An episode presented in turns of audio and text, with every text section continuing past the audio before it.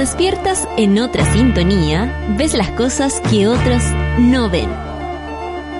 Si a veces sientes que estás viviendo en Mordor, o como diría mi abuelita, te sientes como chancho en misa, este es tu lugar. Bienvenido al grupo de contención más diverso de la historia. Para ser parte, solo debes escuchar al resto, participar a tu manera, reír fuerte y comprometerte a buscar más misioneros para esta comunidad. Agarra tu taza y sírvete un buen café con nata, que ya está aquí nuestra guía espiritual, Natalia Valdebenito. Buen día, monada hermosa. Perdóneme la voz, pero bueno, es el sueño, el cansancio, no tengo idea, la alergia que está atacándome a mis ojos que se me hinchan. Estaba comiéndome una uva exquisita, ¿les gusta comer uva? ¿Les gusta comer fruta en las mañanas? Es rico, yo considero que, que, estimula el, el cuerpo, lo estimula, lo, lo, lo despierta. ¿Cierto que sí?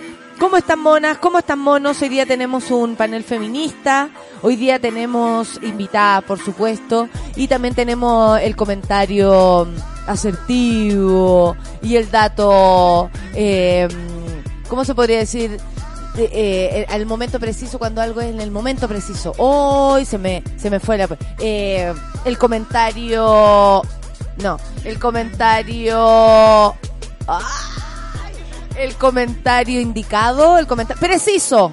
El comentario preciso, el comentario mm, no, como que llegó a tiempo. ¡Oh! Se me fue la palabra. Oportuno. Sí, muchas gracias. Por eso son buenos los amigos, los compañeros de trabajo, que le permiten a una seguir para adelante cuando se equivoca. ¿Ustedes tienen buenos compañeros de trabajo? ¿O son ahí nomás? ¿O es como hoy me cambiaría solo por mis compañeros de trabajo? ¿O es lo único que me mantiene acá, mis compañeros de trabajo? Hay cachado que uno a veces no quiere cambiar el ambiente y por eso no se va de ciertos lugares. Porque dice, ¿cómo voy a sobrevivir en otro lugar si no tengo este cariño, este salud en la mañana? O, simplemente que me dejen tranquila, que me dejen en paz, me respetan. Y uno a veces cambia todo por eso, por un pedacito de respeto. Uno cambia todo. El Lucho me dice que sí. Y lo dice porque también tiene experiencia en eso. ¿Cuántos hemos a veces arriesgado a eh, estar, o a veces plata, decir, ¿sabéis que gano menos con tal de tener un buen ambiente laboral? O me banco este ambiente laboral porque gano buena plata y lo, y lo necesito, porque lo necesitamos, porque finalmente este país se, se, eh, todo se trata de llegar a fin de mes, la vida misma se trata solo de trabajar para llegar a fin de mes. Entonces así por supuesto que a veces uno también traga mierda y tiene que sobrevivir estando no feliz con los compañeros y compañeras de trabajo. Coméntenme. Lo que sí tengo que saludar es a Cabildo, que cumple 125 años. Cabildo, la región, el lugar donde está nuestra querida Orfelina, la panelista de Twitter. Así que nada, pues estamos estamos contentos. ¿Saben por qué estamos contentos? Llegó la José. Mira, te vas a poner feliz, Solcita.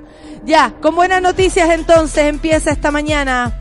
Nos vamos a escuchar un poco de música. Saludamos a la Sol, saludamos a Luis, quienes hacemos este programa aquí tempranito y por supuesto a la Clau. Vamos a escuchar a Vicente Sanfuentes. Sí, Fuentes, perdón. Qué buena, me cae bien él. Yo no sé de folclore. Qué lindo. Vamos a escuchar entonces a Vicente Cifuentes. Café con nata Si en yo Súbela. nací en Chillán, que es un pueblito austral que en verano me quema. Me dio la sed de amar toda la humanidad como humano cualquiera. Yo no sé de folclore, bailo cueca y ranchera. Me guarda el corazón, me cuidan mis abuelas. Si te vas, vuelve antes de que se oscurezca más. No te quedes en la plaza, mira que la vida pasa y tú te quedas.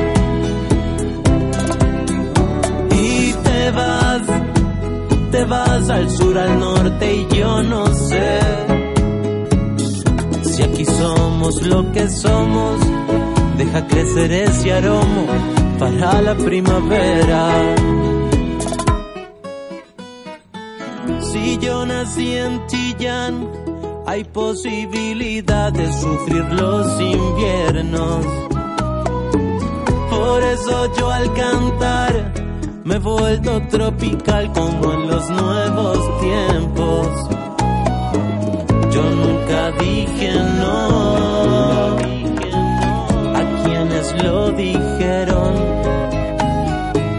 Cuando quería calor, bailaba con mi abuelo. Si te vas, vuelve antes de que se oscurezca más. Te quedes en la plaza, mira que la vida pasa y tú te quedas. Y te vas, te vas al sur, al norte y yo no sé. Si aquí somos lo que somos, deja crecer ese aroma para la primavera.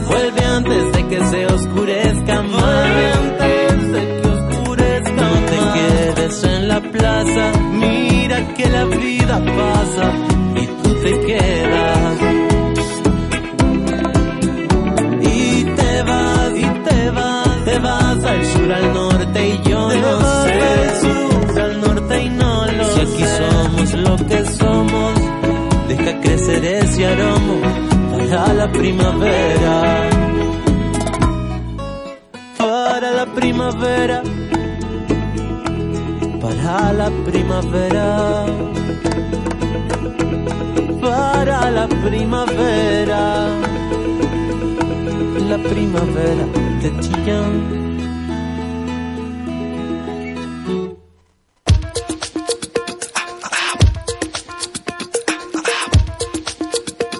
Estamos de vuelta entonces, son las 9 con 10 y escuchábamos, lo voy a repetir porque nos gustó mucho la canción Vicente Cifuentes con Yo no sé de folclore. Por si acaso, búsquenlo por ahí. Eh, además, buena onda, Vicente, podríamos un día invitarlo para acá y por supuesto conocerlo un poco más. ¿Les parece? Sí, hay que conocer a la gente que está haciendo otro tipo de música también. Porque finalmente el folclore es música de resistencia a estas alturas. ¿No es verdad? Son las 9 con 11 minutos y por supuesto, eh, esta mañana además se engalana porque llegó nuestra querida Josa, que le damos la bienvenida de parte del programa, es parte de eh, del imaginario de Sube la Radio. Ustedes tal vez no la, no la conocen también, pero para nosotros es importante. ¿Y quién más está contenta con su llegada, además de la Clau, por supuesto, porque son súper very amigas? Es nuestra querida Solcita, que yo la saludo y ya nos fuimos a, a comer un estupendo almuerzo. Estupendo, estupendix. Estupendo almuerzo nos fuimos con la Sin Sol. zapatos, me encanta. Sí, sin zapatos. ¿Cómo está Sol? Muy bien, muy bien. Aquí Saluda al público, la Orfe está contenta porque saludamos a Cabildo y me estaba contando que le están pidiendo en, la, en, el, en el colegio hacer un listado de las cosas que hace como por hora. Así y dice que de como 9 a 11 va a, poner café, Café, con, nata. en, lo, en lo que hago es ahora. Oye, Oye, esta- pero a muchos nos pasa que escuchamos programas de radio y nos quedamos pegados en la radio. a propósito de feminismo, yo creo que el feminismo lo, lo abarca todo y hoy día como es el panel feminista lo empiezo así. ¿Cierto? Y el, el Lucho me, me hacía así como, sí, una vez cambia buen ambiente laboral por un poco menos de plata. Sí. Y, ¿Sí o eh, no, amigo? Y sí o no que es buena inversión. Sí o no, que es buena inversión a la larga y una Sí. vez también tiene que transar y decir, ¿sabes que voy a dejar esto? Voy a ir a hacer, no sé, o voy a tomar más trabajos, Claro. o me voy a cambiar. Pero también es increíble como de pronto, a veces, podemos decidir por nuestro bienestar humano. Sí. Sobre todo cuando tenemos la posibilidad de no tener tantas responsabilidades al tiro. Digamos, yo no tengo hijos y puedo darme esos lujos. Claro que sí, porque uno, por eso lo digo, uno se imagina, ponte tú que gente con, no sé, con, con, debiendo el, debiendo la universidad. Ya todo, no, eso no se puede. No, ya, Ya todo, eso estamos son todos casi eso, todas lo mismo, todo, y todos, y todos viven así. Sí. Y todos viven así. No, pero yo creo que tener hijos, por ejemplo, es caro y además, eh, es, eh, es como, un- es vulnerable, ¿o no? Sí, y es como, un súper compromiso con otro. O sea, yo me siento súper egoísta, así como decidiendo por mí nada más, ¿cachai? Pero es un compromiso con un otro y por el bienestar de esa otra persona. yo no me por siento egoísta por no tener hijos. No, no, está bien, está bien. Oye, eh, espérate, eh, compañera, hay problemas con la... Ah, no sé, no sé, pu- puede ser tu celular, amiga, puede ser tu, tu misma conexión. Aquí El estamos internet, sonando regio, la interfaz, la internet, la interlink, la interlat, la sa, El cable que pasa por el Atlántico. Exactamente, Piñera, por supuesto, El otoño. Tiene la culpa. Hoy día hay otoño. Hoy El día Sancho empieza. Pancho, sí, la gente también lo está sintiendo. Me dice que el Vicente, y yo lo, lo- lo sé, estuvo con la Fernanda cuando me estuvo reemplazando, cuando yo Ah, andaba sí, de pues sí gira. vino. Y es una maravilla porque trae guitarra y canta. Y Mira, todas ahí a nosotros nos cae también, eh, ¿cómo se llama? E- Esa gente que trae la guitarra. Sí, que canta a mí por lo menos me cae fantástico. Sí, Sí. y que no te pone cara de, no, no me hagáis cantar. Es muy temprano. Aunque uno entiende, ¿eh? Sí, cada Aunque uno tiene sus entiende, formas. por supuesto, y, lo- y los artistas sabrán también cómo se cuidan. Cuando prestan la voz. Claro, porque hay algunos que hablan así, y se Claro. están cuidando la voz. Y que ponen un poquito de limón en su agua de las mañanas. Y, todo. y uno entiende, porque imagínate una que es gritona, tiene que entender nomás. Po. Vamos a las noticias, Vamos a las noticias. del día de hoy. Y bueno, eh, tanto hemos hablado de lo abuso sexual imprescriptible, ¿no? Y aquí es donde uno dice, ven, ven que ¿Ven? sería necesario se acreditaron los hechos, pero están prescritos. ¿De qué hablo? Fiscalía pedirá sobreseer a Patricio Ales por abuso sexual. El ex diputado y el ex embajador en Francia fue denunciado por su ex asesora del hogar, María Eugenia Soto, por los hechos que ocurrieron del 2006 al 2012, mientras ella se desempeñaba como cuidadora de su suegra. Se estableció la efectividad de la denuncia interpuesta por la víctima, dice un informe de la PDI, en mayo del año pasado. O sea, habrían estado todos los eh, eh, recursos, requerimientos, datos para de verdad enjuiciar a este señor. Claro, pero, pero- la ley prescribe y por supuesto la ley protege a los abusadores. Sobre todo si son ellos los que hacen las leyes de nuestro país. Imagínate tú, aquí estamos con una persona que fue senador, diputado, embajador. Embajador. Es decir, a más de dos años de la, inicia- de la iniciada de la investigación, el próximo 10 de abril se realizará la audiencia en que la Fiscalía pedirá sobreseimiento de, de Patricio Ales, ex diputado PPD y embajador en de Chile en Francia, por el delito de abuso sexual. Aquí hay también que recordar que además de lo que ella mm, denunció, que probablemente lo hizo de manera formal, hay otras eh, acusaciones a, su, a, a este señor por, por el por el, el, el- ¿cómo se podría decir? El entorno. Claro. Todas las mujeres de su entorno, Hasta o su varias hija. mujeres de ese entorno, eh, eh, estarían, eh, de- denunciaron esto. A ver, ¿cómo me decía Sol? Que al final de la nota dice que su hija también. Dice que son un total de siete mujeres que acusaron a Patricio Ales y en el reportaje también se recordó la denuncia de Carolina Cosmeli en 2016 por acoso tras haber trabajado con él en la embajada y Elisa García Huidobro, hijastra, perdón, del ex parlamentario quien aseguró haber sufrido manoseos por parte de su padre. Claro, esto se, se suma, digamos, al, al, al, al personaje que es Patricio Ales y que estaba en, en el- en la oscuridad. Esta, mm, honestamente, lo que era. Claro, este porque en el fondo eh, no solo es como voy a acreditar el delito de abuso y violación nada más.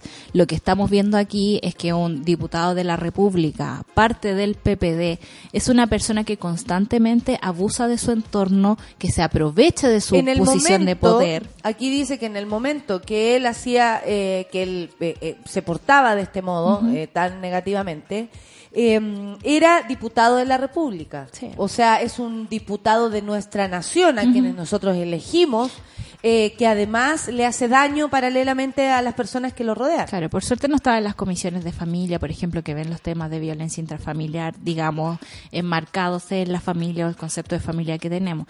El eh, que se mezcla con otro tema que tenemos un poco más adelante, eh, tra- trabajaba en la comisión de defensa.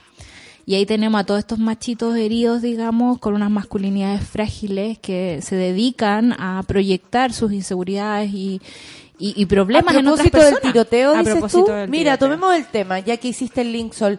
Tiroteos en Nueva Zelanda y Brasil, la crisis de la masculinidad y el fetiche por las armas que esconde la personalidad de los autores de ataques masivos. Hay un patrón. Hay un patrón, por supuesto que sí. Ahora yo ando en la cabeza con el documental Living Neverland. Ayer lo terminé. Entonces, eh, eh, eh, reconocer el patrón, que es lo que ayudó, por ejemplo, a algunas familias a entender lo que estaba pasando con sus hijos eh, respecto a los abusos de Michael Jackson a, a- a- a niños. Eh, para todos, para, de tu para el hermano de una de las víctimas. Claro. Eh, fue importante entender el patrón para comprender el, el- la verdad, Sí. para comprender la línea de tiempo, para comprender el por qué las personas callan, para comprender el por qué eh, las personas terminan hablando después de tanto tiempo, como por ejemplo esta señora que denunció a Patricio Ales, o estos jóvenes que incluso, en el caso de Michael Jackson, lo habían defendido. Sí. O sea, habían puesto el, el pecho para que él se salvara. Entonces, hay patrón de, de todo. Claro. De mm, manipulación, de, de formas de cómo, de cómo un abusador engatusa a la Claro. familia y a su familia y a su, a- al abusado. Claro. Eh, y, como depredan, como depredan. Exactamente. Sí, Entonces, como y esto lo digo porque nos puede servir a todos para tener una visión más amplia de las cosas. Si usted ve ciertos patrones, por ejemplo, conoce alguna historia y luego ves repetido esa misma historia te hace ruido en otra situación más cercana, es momento de abrir los ojos. Claro. Que sirva de algo conocer tantas cosas, ¿no? Que Y nos el- sirva de algo ver Sí. estos documentales. Y el patrón no necesariamente es un prejuicio, porque también podríamos, hay que cuestionarse en qué momento empezamos a decir, ay, esta persona que vemos que tiene problemas de masculinidad, que le encantan las armas, en realidad puede ser un potencial asesino o puede ser un potencial violador. Ok, tratemos de saltarnos eso, pero usémoslo como información. O sea, hay que, tenemos que ser ciudadanos atentos a todos los que nos pasa y a todos los que nos rodea.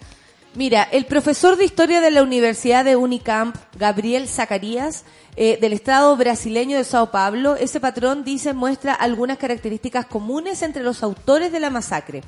Que esto también le permite a las policías, a la sociedad Aplicarse. entera, aplicarse y entender cómo va funcionando esto. Adelantarse, anticiparte, oj- ojalá. Entre ellas, el investigador asegura que el atacante acumula generalmente sentimientos de frustración no resueltos y alienas, alienia, alienación social, lo quiero decir bien, con una crisis de masculinidad en buena parte de los casos. Los autores de estos crímenes recurren a las armas como una supuesta forma de mostrarse viriles y se toman fotos con las armas para proyectar una imagen de guerrero, dice acá entre comillas, como para asumir un personaje, Claro. ¿no? Para que nosotros vayamos entendiendo que esto, como el guerrero, ya, el personaje. Uh, algunos vieron, yo vi solamente el inicio del video del, del atacante en Nueva Zelanda, el terrorista en Nueva Zelanda, terrorista facho en Nueva Zelanda. eh, y la verdad es que, claro, tienen eso como de lucir lo que está pasando y sus cuerpos, la fuerza, las miradas. Eh, es bien personajillo, es Sí. bien es bien de maqueta todo, ¿no? Y, y que mal nos ha hecho también como jugar a que soldaditos de nuestra sociedad. Sí, por supuesto, pero tiene que ver con la frustración, digamos, esto no resuelto y cómo la sociedad ha eliminado el sentir. Como que te quedáis con la forma nada más. Y yo diría que desde Constantino, adelante- volvamos a Constantino, cuando baja los ángeles del cielo, los disfraza, digamos, de soldado, es que se usa esta imagen y es como, yo siento de verdad que es la máxima manipulación que nos pueden hacer como seres humanos. Como tú te prestas para ser un soldado a favor de una causa que a nadie le importa, más que a quienes están ganando con esto. Y en el caso de esta gente, que esto que, se habla no de los lobos solitarios, ¿cachai? También tenemos que hacernos cargo de cómo hemos no atendido, lamentablemente, estas esta- masculinidades rotas. Yo no, y son seres humanos que probablemente crecieron en un, en un entorno eh, no muy próspero para No. ellos mismos. Y donde no, no digo hay- que la frustración es porque si está frustrado con una polola no vamos a justificarlo. No, para nada. Pero sí sabemos que el ser humano acarrea todas las frustraciones Sí. de una familia entera. Uf. y uf, todos lo vivimos así. Sí. ¿Cachai o no? Y no es mentira. No. Entonces, no es por justificar, pero también uno tiene que hacerse responsable de que, que alrededor de uno vive gente que no está feliz, Claro. que no es feliz. Y que se siente atrapada. mala, más y es muy mala. Se sienten atrapados y no saben pedir ayuda porque podrían pedir ayuda. Tal como ocurrió en el ataque contra la escuela del municipio brasileño en Susano y en los tiroteos de las mezquitas de Wow, Christchurch, los atacantes suelen ser hombres jóvenes. En general tienen dificultad de inserción social, aunque en muchos casos no mostraron señales de violencia hasta entonces. O sea, personas pasivas hasta entonces. Van ¿Ya? acumulando, acumulando, acumulando. No es tampoco que esa persona ande todo el día atacando a, los, a, a la gente en la casa, en el barrio. Eh, a eso van con esto, ¿cachai? Que es primera vez supuestamente que se les habría visto con armas. Esto todo para que lo vayamos aprendiendo. Y acumulan, según este, eh, esta ah, reflexión, eh, algún tipo de resentimiento sobre la sociedad o comunidad donde vivían. Otra característica importante es que suelen tener acceso a armas y un fetiche y o un fetiche hacia ellas. Y ahí es donde uno se pregunta por qué, teniendo todos los antecedentes, los números que tenemos, las masacres que hemos presenciado, nadie legisla por tener un cuidado específico con las armas. Porque uno dice ya, ok, primera enmienda en Estados Unidos, por ejemplo, el derecho a tener un arma, ok, hablemos de eso también. Pero ¿por qué no hay un cuidado? ¿Por qué se deja tan como a- al viento, no? Que cada uno pueda ir a una venta de garage, ponte tú, y pueda comprar un arma. Para, mm, bueno, yo la verdad no comprendo la lógica No. detrás de las armas. Considero que cuando se le permite a las personas tenerlas cerca, porque como tú decías, el arma es para, disparar, eh, es decir, hacerle daño a otro. eh, yo al menos no, no puedo entrar en la lógica de, de pensar si quieren esto, pero Claro. porque no, no, no sé, hay personas que los crían viendo armas, por ejemplo, si son hijos de militares, de PDI, el papá llega y suelta la... la, deja ahí en el, en el velador, deja el arma de servicio. Como que te queda cerca. Hoy yo conozco muchos niños en el campo que no le tienen miedo a las armas porque lo han visto que sal- los papás salen a cazar. Claro, la un- naturalización de claro, ciertas cosas que a lo mejor a otros nos parecen absolutamente insólitas. aberrante. Armados, estos hombres publican a menudo en redes sociales alguna foto de ellos que anticipa los ataques. Uno de los asesinos de Susano publicó en Facebook imágenes de él con máscara y armas que parecen haber sido usadas en el ataque a la escuela. Después protagonizan el acto de violencia en sí, generalmente en lugares con alta concentración de personas y aparentemente aleatorios, para que muchas veces son también simbólicos de su frustración social. Los atacantes, por ejemplo, de la Escuela de Brasil, eran exalumnos del centro. Uno de ellos había sido expulsado de la escuela el año pasado. Uno dice, ya, pero esa no puede ser una razón. Créanme que sí. Sí. Todo puede ser una razón para quien tiene el corazón herido, eh, eh, dañado. Eh, hay- son personas que no ven, yo creo, esto es súper desde mm, la imaginación también, y me perdonan si es que estoy equivocada, los he entendido. Pero yo me imagino que son personas que no ven salidas. Y es un sentimiento más común del que creemos. Sí, Sí. tal vez otros lo, lo relacionan con la pena de, de, eh, estoy aquí atrapado sin poder salir en mi pena. Ya, hay otros que lo que lo ven con rabia, Claro. por ejemplo, Sí. y que la única forma de salir y de matar y de y de romper con eso que están sintiendo es hacerse cargo del lugar que los hizo sentir tan dañados al sacarlos del establecimiento educacional. Igual no es muy distinto, por ejemplo, de la gente que se automutila.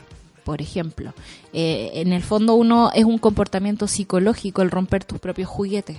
Tú rompes con la sociedad, rompes con tu propio cuerpo.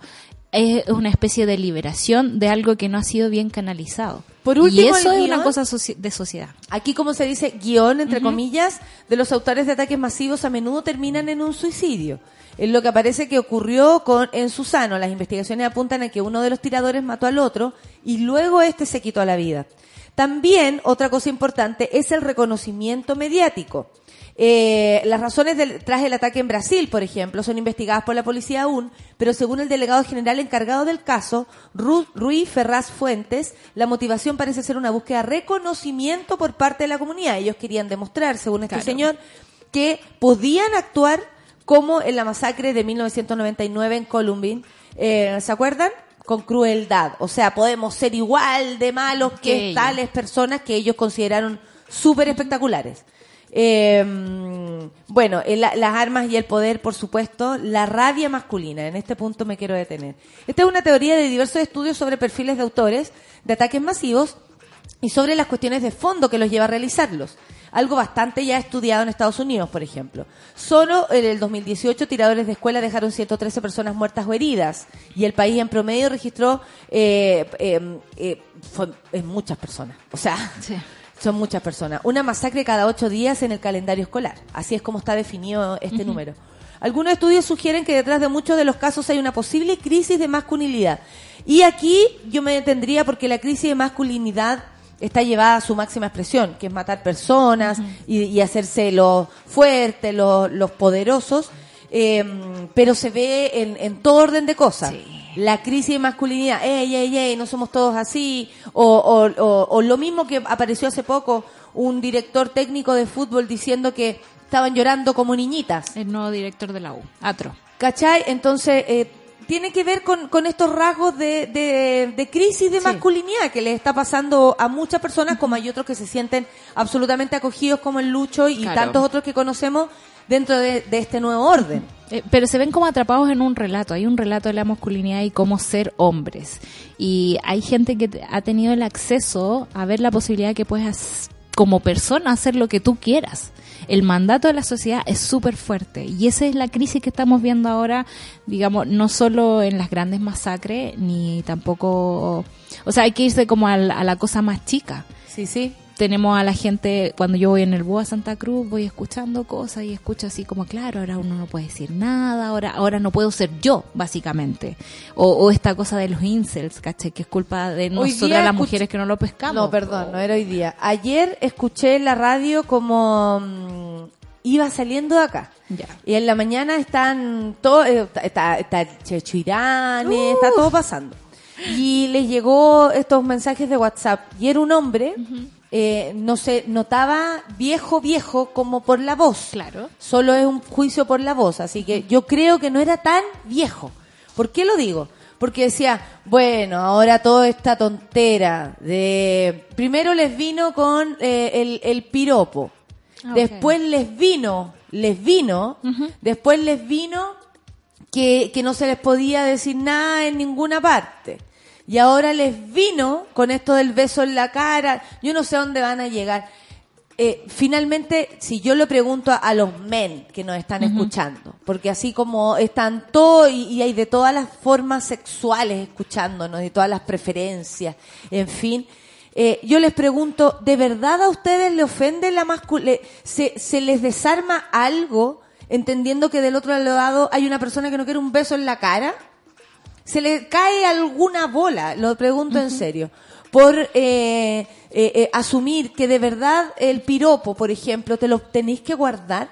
Honestamente es para que una persona llame a una radio enojado por esto de las tonteras de las mujeres Que se nos ocurren. que se nos ocu- y que- es que de verdad primero Sí. les dio con esta tontera del piropo y yo les pregunto a los men es tan terrible lo que estamos pidiendo que de verdad es para enojarse por ejemplo eh, sobre estos cambios les molesta mucho que nos hagamos respetar y que les digamos a ustedes oye hasta aquí nomás a nosotros siempre nos han dicho, hey, usted hasta ahí ahí nomás. nomás. Calladita. Sí, calladita más bonita. Eh, hay N cosas donde las mujeres no se pueden meter, Claro. N deportes donde nunca participamos, N carreras donde nos costó mucho destacarnos por evidentes razones Claro. eh, y además diferencias también porque las mujeres tienen que ser madres, entonces se les atrasa la carrera y en fin, ¿cachai? Tan terrible es para que para el men, así como el viejo que yo escuchaba ayer, es que haga- hagamos cambios al respecto. ¿En qué te puede ofender? Se te cae una bola, lo pregunto en serio. Sí, ¿Se te que- cae una bola, men?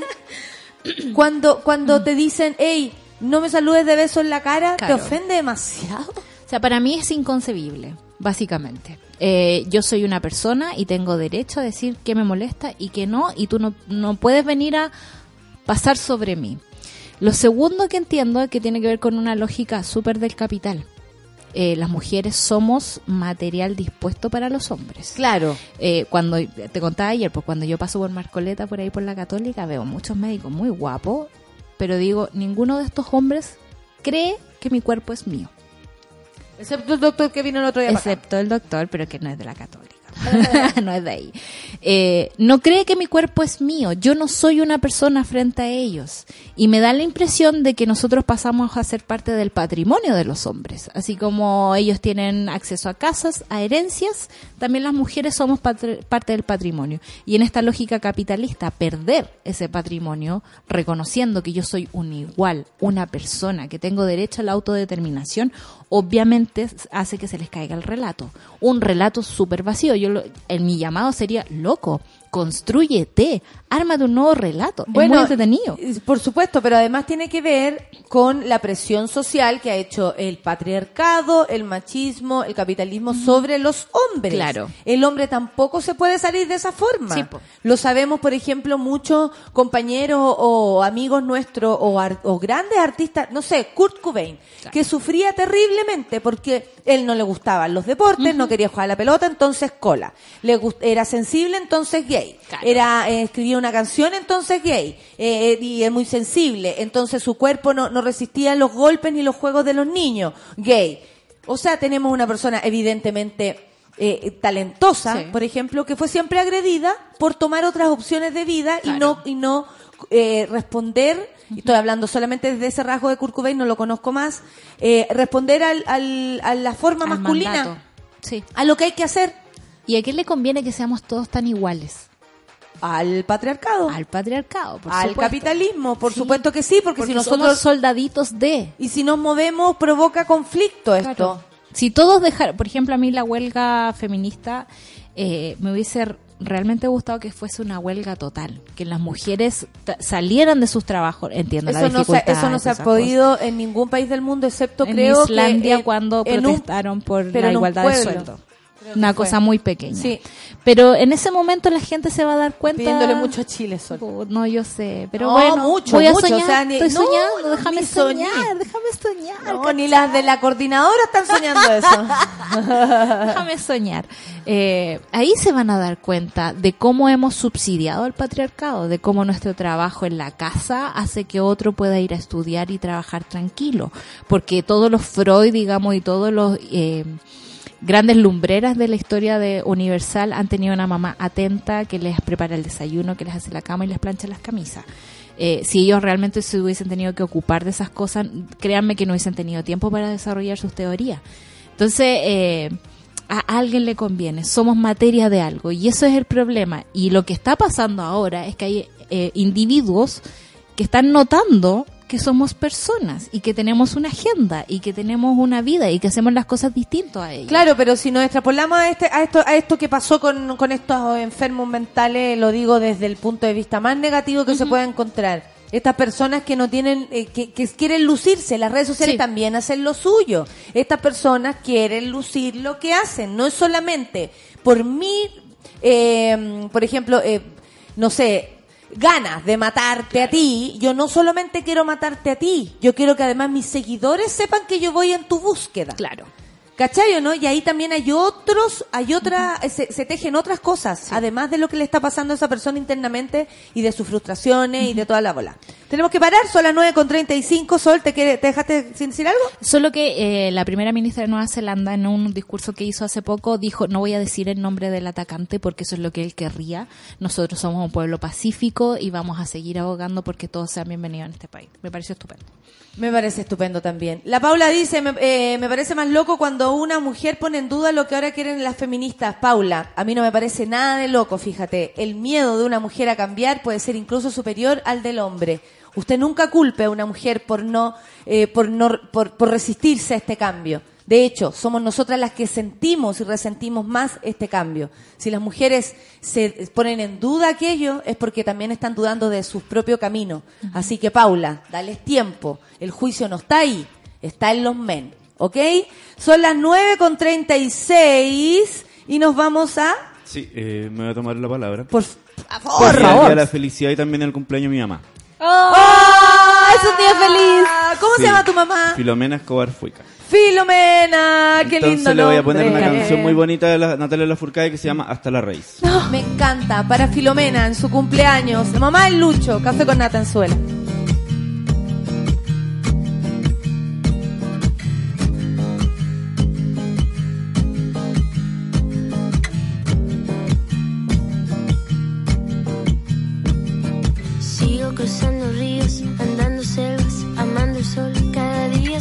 suela. esquinas de lo profundo del corazón. En la noche sigo encendiendo sueños para limpiar con el humo sagrado cada recuerdo. Cuando escriba tu nombre en la arena blanca con fondo azul, cuando mire el cielo en la forma cruel de una nube gris, aparezcas tú. Una tarde subo una alta loma, mire el pasado, sabrás que no te he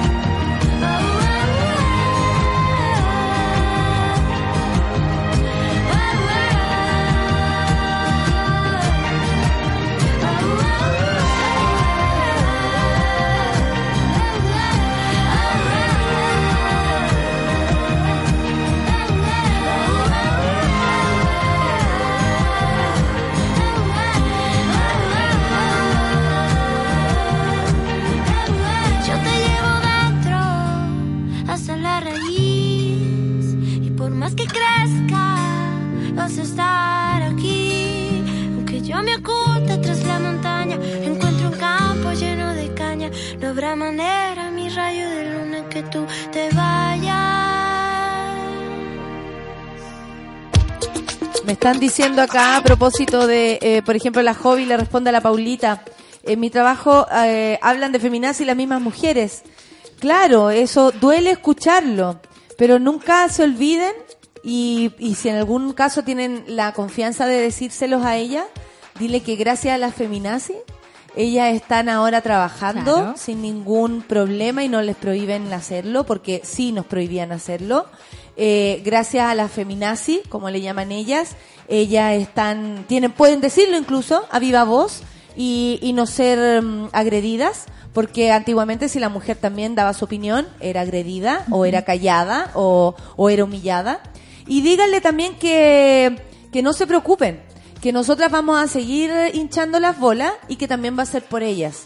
Que todo lo que consigamos también va a ser para ellas. Así que un abrazo o díganle, más fácil aún, te abrazo, amiga. Te abrazo. te abrazo. Que eso cierra todo, ¿ah? ¿Cierto?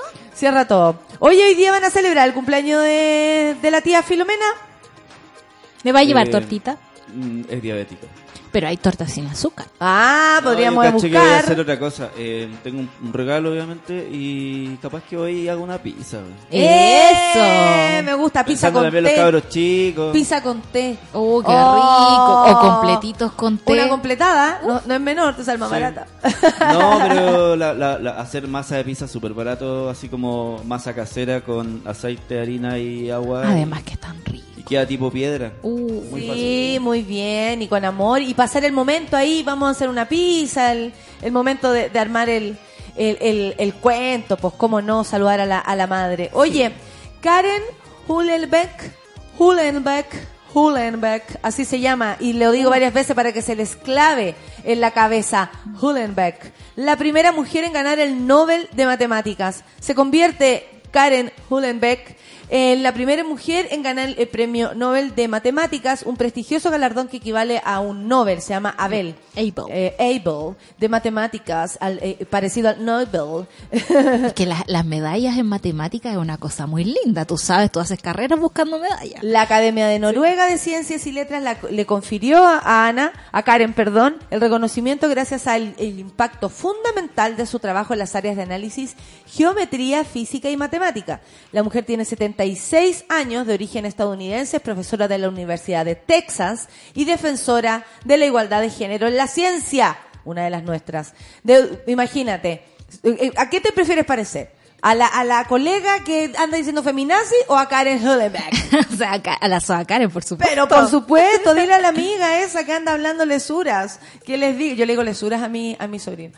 Durante su carrera ha estado, es, eh, ha, sentado las bases de los modelos geométricos contemporáneos en física y matemáticas, desarrollando herramientas y métodos en, ah, análisis que son ocupados, perdón, por científicos hace 40 años.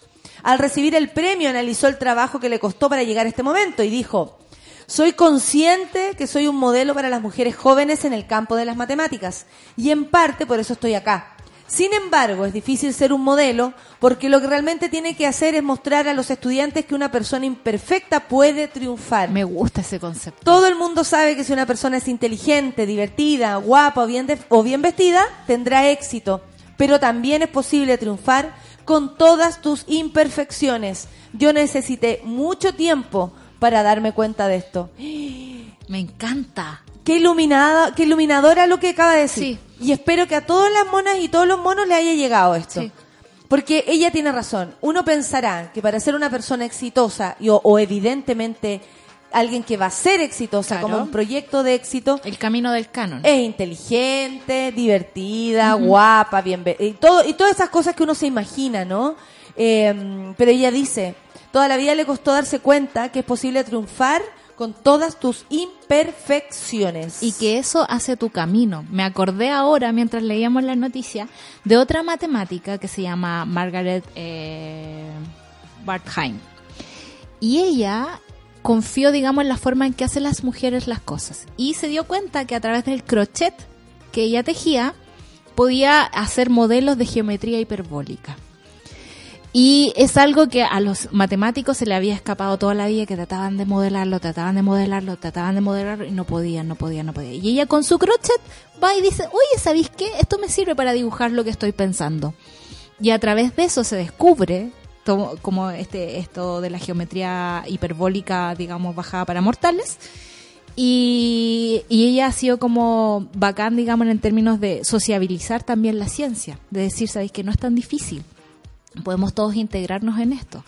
Eh, así que yo llamaría, digamos, a la gente a que confía en sus formas, confía en sus imperfecciones y que confía en su propio camino, que Y puede que- lograr un montón de cosas. Sí, y si tú lo pensáis bien, está en tu, en tu, mm, a ver, si tú has logrado algo, consiguió algo que para ti es, es- es tocar el éxito, porque me gusta lo que dice Ruidosa, todas las mujeres, y creo yo que todas las personas tienen diferentes formas de, de, de- de experimentar el éxito. Sí. Para otros puede ser estar tranquilo en su casa, para otros puede ser por fin irse a vivir al sur, Claro. y no necesariamente ganarse un premio tan vistoso como lo que sea, como, Claro. o para un músico, digo, ponte tú un Grammy. No va en busca del Grammy, el éxito no, no está en el Grammy. El éxito está en poder tocar todos los días para gente que desconoces. Claro. O, o tener lleno tus shows. En el y, eso, y eso que no significa el éxito para otros. Ponte tú. Yo soy actriz. Siempre se ha definido el éxito de los actores por cuántas veces salí en la tele. ¿Y usted ha salido en la tele? ¿Y usted ha salido en la tele? Cuando tú- uno no sale en la tele y, y es actor, es- pareciera que no existes. Entonces hay formas de, según las pegas, definir el éxito. Claro. Yo como actriz busqué mi propio camino. Y resulta que las mujeres no se ganaban gaviotas en el- en- eh, haciendo chistes en, en ciertos lugares. Y resulta que eso para otras puede ser éxito. pero para mí ni siquiera tampoco lo es. Claro. ¿Me cachai o no? Sí. No es el camino. Para mí el camino es haber elegido una cosa y poder vivir de eso. No es tu fin, es la vida. Exactamente, pero hay otros que pueden ser el fin. Pero no necesariamente es para todos. Si en el fondo cuando nos encasillan en cierto camino, en cierta forma, y que ese es como tu límite, eh, es lo complicado. Cuando uno entiende que como ser humano usas como el 10% de tus capacidades mentales, físicas y psicológicas, Porque el- todas las tapáis, yo creo, por la inseguridad. claro, o por los mismos cánones de la sociedad que te dicen tienes que ser de esta forma, tienes que alcanzar el éxito por este camino, eh, nos limitamos, nos autolimitamos, no, nos podamos. ¿Cachai? Por eso, va- y, y lo que finalmente, que es lo que dice Karen, la, la Nobel de Matemáticas, eh, eh, finalmente si uno, o uno observara, por ejemplo, a quienes han tenido éxito, todas las dificultades o todo o quienes son es mucho más complejo que una persona exitosa. Claro. Solamente. Sí. ¿Cachai? O sea, no sé, Lady Gaga. Lady Gaga, exitosa, fantástica, buenísima cantante, la, la, la, la. Tuve su documental con dolor en la columna, con, eh, no sé, su familia, Madonna, su familia de mierda, eh, la, la violaron cuando chica, es como... Todo eso construye en la imperfección a quienes somos. Sí. Entonces, ni cagando siquiera la gente que ha triunfado es, ex- es completamente perfecta eh, dentro del canon de la perfección, que uno a veces cree que es eso lo que hay que Sí. conseguir. Y no hay que conseguir eso. Es que también nos han educado a que no creamos en nosotros mismos y en nuestras propias decisiones y en, nuestras propios, en nuestros propios caminos. Tenemos súper poca educación en que podemos hacer de todo lo que queramos, que en realidad hay, hay límites, por supuesto, uno tiene que tener un criterio de realidad. Por ejemplo, yo en este momento no podría irme a salvar niños a África porque en realidad no puedo salir de este país todavía. Eh, pero eso no significa que en algún momento de mi vida no lo pueda hacer. ¿Cachai? Exactamente, y que a lo mejor a ti hacer eso significa ser la persona más exitosa del mundo y para otro no tener hijos con casa, con quincho y, y antejardín. Yo creo que es súper importante conocer también como la, la- lo, lo que te da paz, lo que te hace estar tranquilo. A mí me encanta trabajar, por ejemplo, me fascina trabajar y eso le da tranquilidad mental a mi cabeza durante la semana. La TAM, nuestra querida TAM, Odette, me llegan al hueso las palabras de Karen, dice, nunca me he encontrado eh, alguien remotamente perfecto, estoy llena de imperfecciones e inseguridades, muy del promedio y alumna mediocre. ¿Nuevo mantra o nuevo mantra? Nuevo mantra, Nuevo mantra. porque además, ponte tú, lo que pasaba en el colegio, nos hacían sentir que si éramos burros, iban a llegar dos o tres del curso y fin. Claro. Y ahí estábamos, todos encerraditos en esa... Fin. Y, Sí. y bajo esa lógica, solamente tres compañeros, cuatro compañeras iban a ser los exitosos durante su vida y todos los demás íbamos a ser perdedores. Y era Claro. tal cual. Ustedes no van a lograr nada. Ustedes no son nada. Al desordenado jamás le pusieron un. No le un pusieron libro fichas que- con nada. No, y un libro que le gustara en su mano. Claro. Nunca le preguntaron siquiera al cabro que no quería tomar en cuenta las clases que le pasaba. ¿Qué Entonces, era lo que el, el Lucho nos decía? ¿Qué era lo que te decía Lucho cuando estaba ahí en el colegio? ¿Te acuerdas? Que había un profesor que decía así como... ¿No? ¿No? Ok. Necesito refrescar esa historia. ok. ¿cómo ¿te trataban mal en el colegio? Vamos para atrás, como psicóloga. ¿Te pasó algo en el colegio? ¿Qué sentías? Es que en el colegio en sí lo que yo tuve era como mm, poca como poca perspectiva, como me mostraron pocas cosas. Como o sea, lo que lo que ah, ya, ya creo creo que el- que que que, es lo que Cuando dan por decir, sentado que uno ya no, que, no, que no en tiene algún futuro. momento sí los profes como yo estaba en Linares en una escuela semi rural, el liceo Juan de Dios Puga que espero que en la actualidad tenga mayores expectativas de sus alumnos. De verdad lo espero, que ese director que, que apernaba a su hermano y a su cuñado y todo eso, siga, o sea, no siga pensando en sí mismo y piense en que dirige un colegio. Que esos profesores que, que mm, pasaban la materia así. Sí, pero también te hacen sentir ¿cachai? mal, porque tú Sí. también... Es que ahí te hacen sentir que no vaya a dar Sí, más. pero, y- pero y de- efectivamente detrás de, ese- de esa persona también hay un ser frustrado.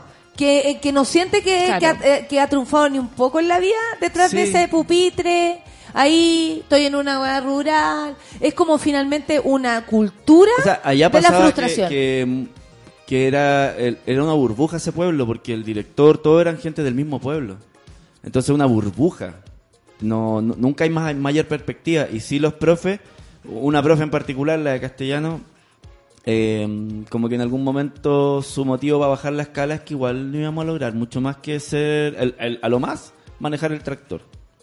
¿Cachai? Y también es, eh, es y eso yo lo escuché y es súper penca Es escucharlo. Escucharlo en- es súper penca. A mí me caía de otra manera porque yo venía de Santiago, había estudiado en el Liceo Lencafrano. Tú decías casi como, oh, lo que les dicen a esta gente. Y, y- y yo en el Liceo Lencafrano Licha Ñuñoa había eh, ya en la básica formado la perspectiva de que es colegio y estudiar. Otra, ¿cachai? Una carrera. Entonces, claro, cuando ellos me decían eso allá era como, no.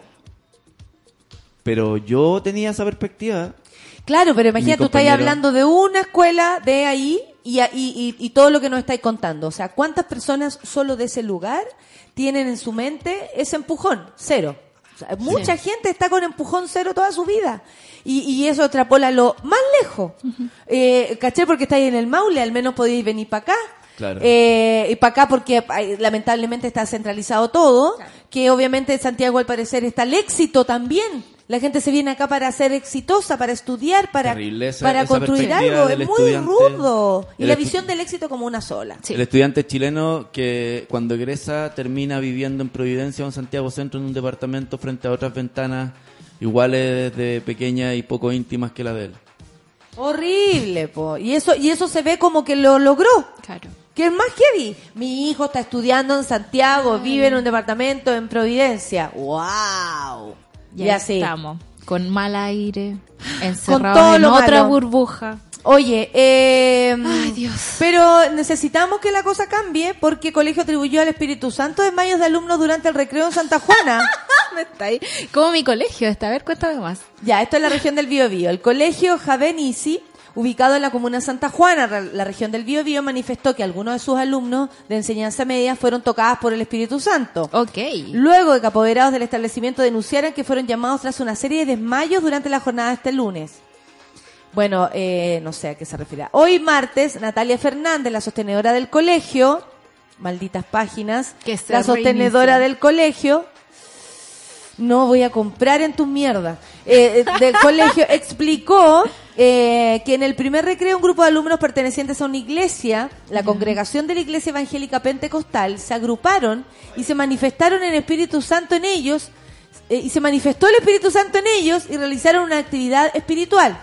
De acuerdo con su apreciación, terminaron muy agotados físicamente porque es una actividad muy fuerte e inusual al ser humano. Entonces, es usual, dice, que las personas se desmayen. Pero no es un desmayo en pérdida de conciencia o que involucra algún daño físico. También se especuló de que ellos se golpeaban. Ellos en ningún momento se han agredido, tampoco han estado en una situación psicológica adversa o estresante. El establecimiento además emi- emitió un comunicado que señala que como colegio acudimos para atender la situación, acompañando a los alumnos y solicitamos la orientación del pastor de la Iglesia Evangélica Pentecostal, el, de- el que vino al colegio y les habló a los jóvenes a través de la palabra del Señor. O sea, todo está bajo esta lógica. Voy a seguir, voy a seguir. La declaración añ- añade que se actuó en resguardo de los alumnos en todo momento y se permitió el ingreso de los padres y apoderados para ver el estado en que estaban sus hijos. Nuestro proyecto educativo es confesional, por lo tanto, esta manifestación espiritual se enmarca en la cultura cristiana evangélica que profesamos. ¿Qué significa confesional? que es de religión, digamos, son colegios o evangélicos o colegios católicos o colegios musulmanes, es un colegio confesional. Claro, para quienes estamos frente a un establecimiento educacional, esto constituye una bendición y un desafío para abordar este suceso. A la larga impactará de forma positiva en nuestro colegio. Sobre las burlas que han recibido, bueno, eso ya es parte de... Es voy, a, voy, a, voy, a sal- voy a saltarlo. Esa parte. Eh, no hay eh, ningún alumno lastimado físicamente. Las clases y las actividades del colegio volvieron a la normal- normalidad y comprendemos perfectamente la preocupación y el asombro de quienes nunca han presenciado o vivido este tipo de situación. Bueno, yo más allá de eso, a mí me, la verdad, lo que me llama más la atención es cómo las personas se dejan llevar por este tipo de situación. Lo Por digo en serio. Sí. O sea, como eh, yo entiendo la religión y toda la volada, no jamás diría, eh, me parece que la libertad de, de De culto, culto. es esencial para el ser humano, que el- elegir el lugar espiritual donde se aloja eh, el, el alma de cada ser humano, eso es cada de cada de cada quien. Claro. Lo que me llama la atención, 2019, todavía jóvenes a mi parecer, atrapados en esta situación. Sí. Porque no sé qué son estos seres humanos después, cuando crecen. Claro, es raro. eh, a ver, para mí me queda muy cerca. Porque yo, o sea, de, de confesionales, vengo de muchos confesiones. Eh, lo pentecostal es una cuestión que eh, está como en el catolicismo y en los evangélicos y tiene que ver con una vivencia de la fe que es un poco más mística.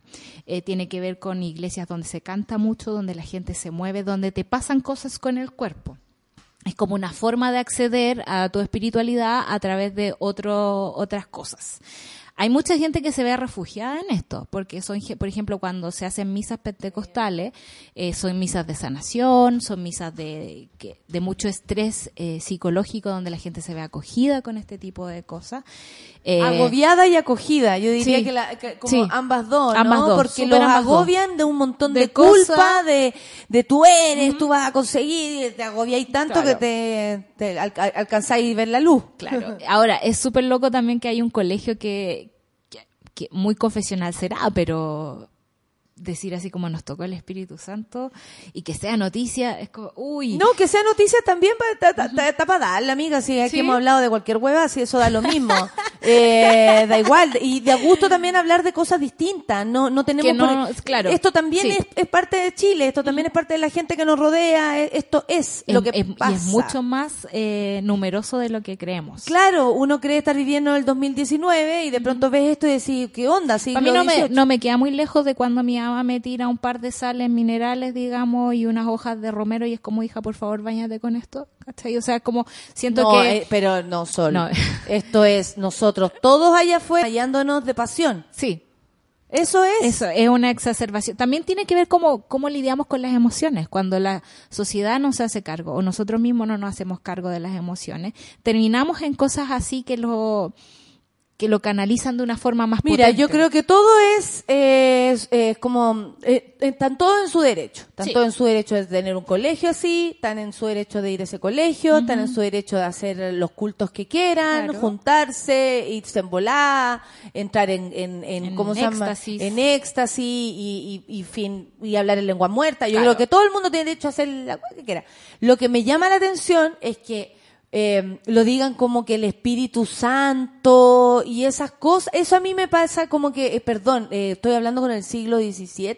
Sí, como un poco... a los siglo XVII, porque honestamente lo, lo, lo dudo. Como eh, me, me llama la atención, no, Sí. lo, no lo puedo sentir y, y discúlpenme si, si soy muy mundana, muy terrenal para ver, para ver esto, pero me cuesta ver como eh, que la directora de un colegio le hable a los eh, su que haga un comunicado sobre el Espíritu Santo. sobre el Espíritu Santo que se alojó en el patio del colegio. Claro. Yo lo mismo le dije una, a la directora cuando me pilló atracando. le dije, pero si es el Espíritu Santo. ¿Cuál es el problema? ¿No se han fijado? Claro. Claro, lo que pasa es que tiene manos. Se manifestó, se encarnó el Espíritu Santo. No, es heavy. Yo encuentro que eh, yo soy súper fan de las manifestaciones espirituales. Me gustan, por ejemplo, los derviches que bailan, digamos, su oración, que dan vueltas y vueltas y vueltas y entran en una especie de coma místico. Eh, lo encuentro... Son formas, son formas. Ahora, cuando tú educas a un adolescente en ese tipo de forma, me da la impresión de que les dais muy poca opción a que ellos puedan elegir la forma. Cuando son tan heavy, digamos, porque para mí esto es un equivalente a pegarse como una bola con ayahuasca. Es un, un trance más o menos fuerte, es una experiencia que te marca. Y en ese sentido, todos lo- los niños y los jóvenes me parece que son delicados, que hay que cuidarlos de otras formas también, incluso de sus propios, de sus propios padres. O sea, lo que, lo que, lo que ocurre es que tal vez tenemos poca confianza en el, en, en este tipo de, de manifestaciones eh, respecto a cómo han ido funcionando. Ponte tú, a mí esto me queda, y discúlpenme, insisto, con mi propia percepción de las cosas, que eh, puede ser egoísta, puede ser eh, ignorante, ¿ah? Porque honestamente desde ese lugar no me, no me, no me manejo. Eh, ¿No te parece a ti que te- es como más parecido al, al pastor Soto? Sí, o Como a- que uno dice, esto, esto a ver, y, y la profundidad. Porque claro, aquí vemos personas, el Espíritu Santo, o sea, para esas personas, el cuerpo de una mujer, ¿qué es lo que es? Para esas personas, eh, ¿cómo tenemos que proceder de acuerdo a las cosas? Porque yo no tengo ningún problema. Claro. Si esa persona está en trance, pero me va a dejar vivir en paz y yo no soy una pecadora por no tener hijos, por ejemplo. Claro, es, es que esa, ahí es donde empiezan las libertades eh, de culto y las libertades personales a tener sus primeros roces.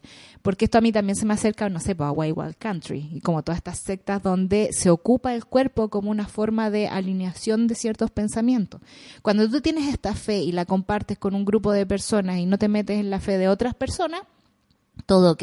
Pero cuando tenemos, por ejemplo, que es el electorado evangélico, el que le da la plata y que le da los votos a Sebastián Piñera y que luego se los cobran al Parlamento, ahí empiezo a entrar en conflicto con este tipo de cosas. O sea, eh, cuando sabemos que es, son las razones, por ejemplo, por lo cual nuestro país no avanza. Claro. Eh, yo he repetido hasta el cansancio y se lo prometí a Vinca a propósito de la ley de abuso sexual imprescriptible. Son precisamente esas personas las que se han negado Claro. con toda su fe, con toda su locura, con toda su que yo la encuentro pero de lo más eh, respetable que hay.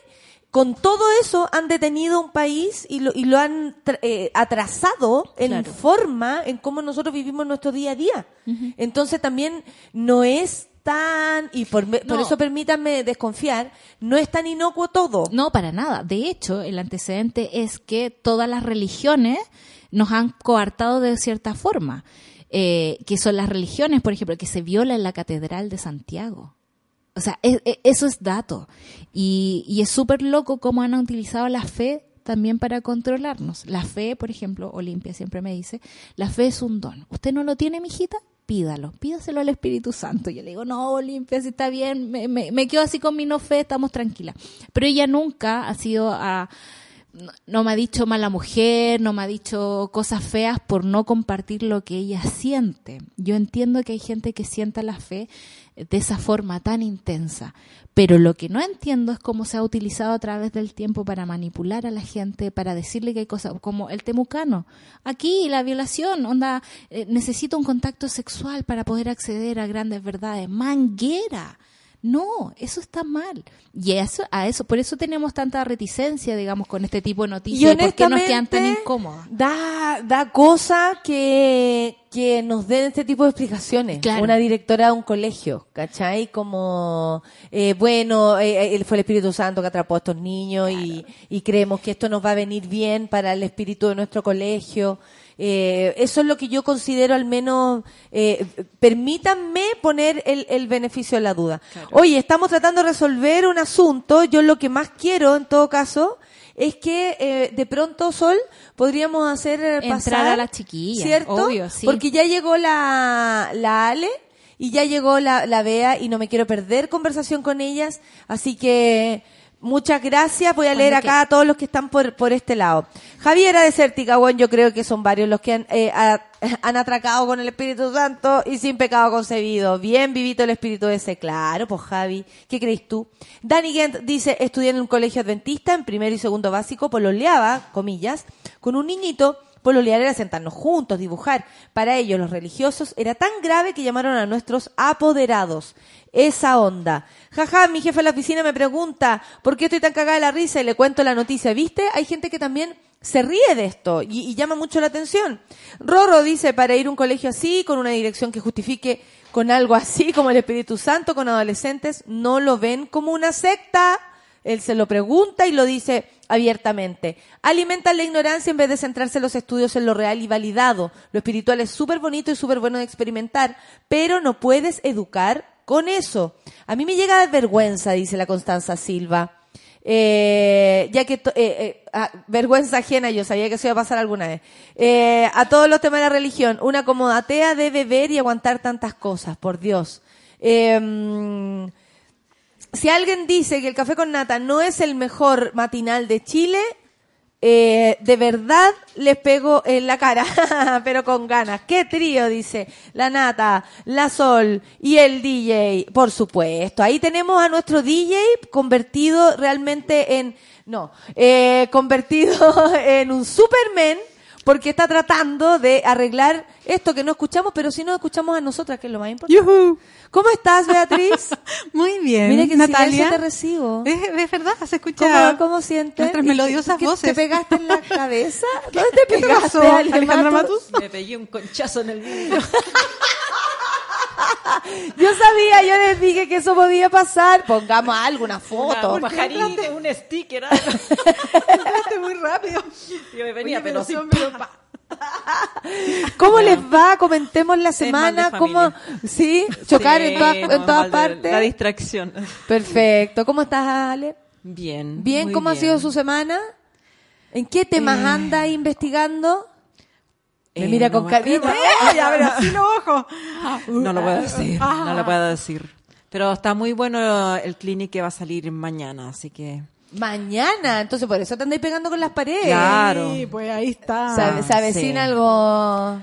Algo, mira y mira y mira. Vamos sí, a salir ahora sí. nosotras pegándonos con la pared. ¿eh? Sí, esa es la idea, que la, la Ale No. siempre hace reportaje para que cualquiera, para que alguno por ahí se pegue con la pared. Así es.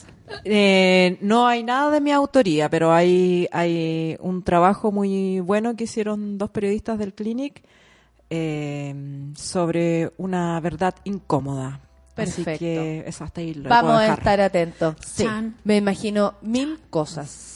Sí. No sé qué te pasa a ti, pero yo imagino mil cosas, vea. Oye, pero es que con, con- ese es título, infinito. con ese título exactamente, pueden ser mil cosas, ¿Y efectivamente. tú, Bea, en qué has estado esta semana? ¿Tus actividades, tus cosas o más tranqui? Hay semanas más tranqui, parece. Hay semanas más tranqui y otra, no sé, a mí a mí como que se me vino marzo. Ah, eso como que, No, como que marzo de terrible, marzo. como que todavía no logro sa- sacar la nariz del agua.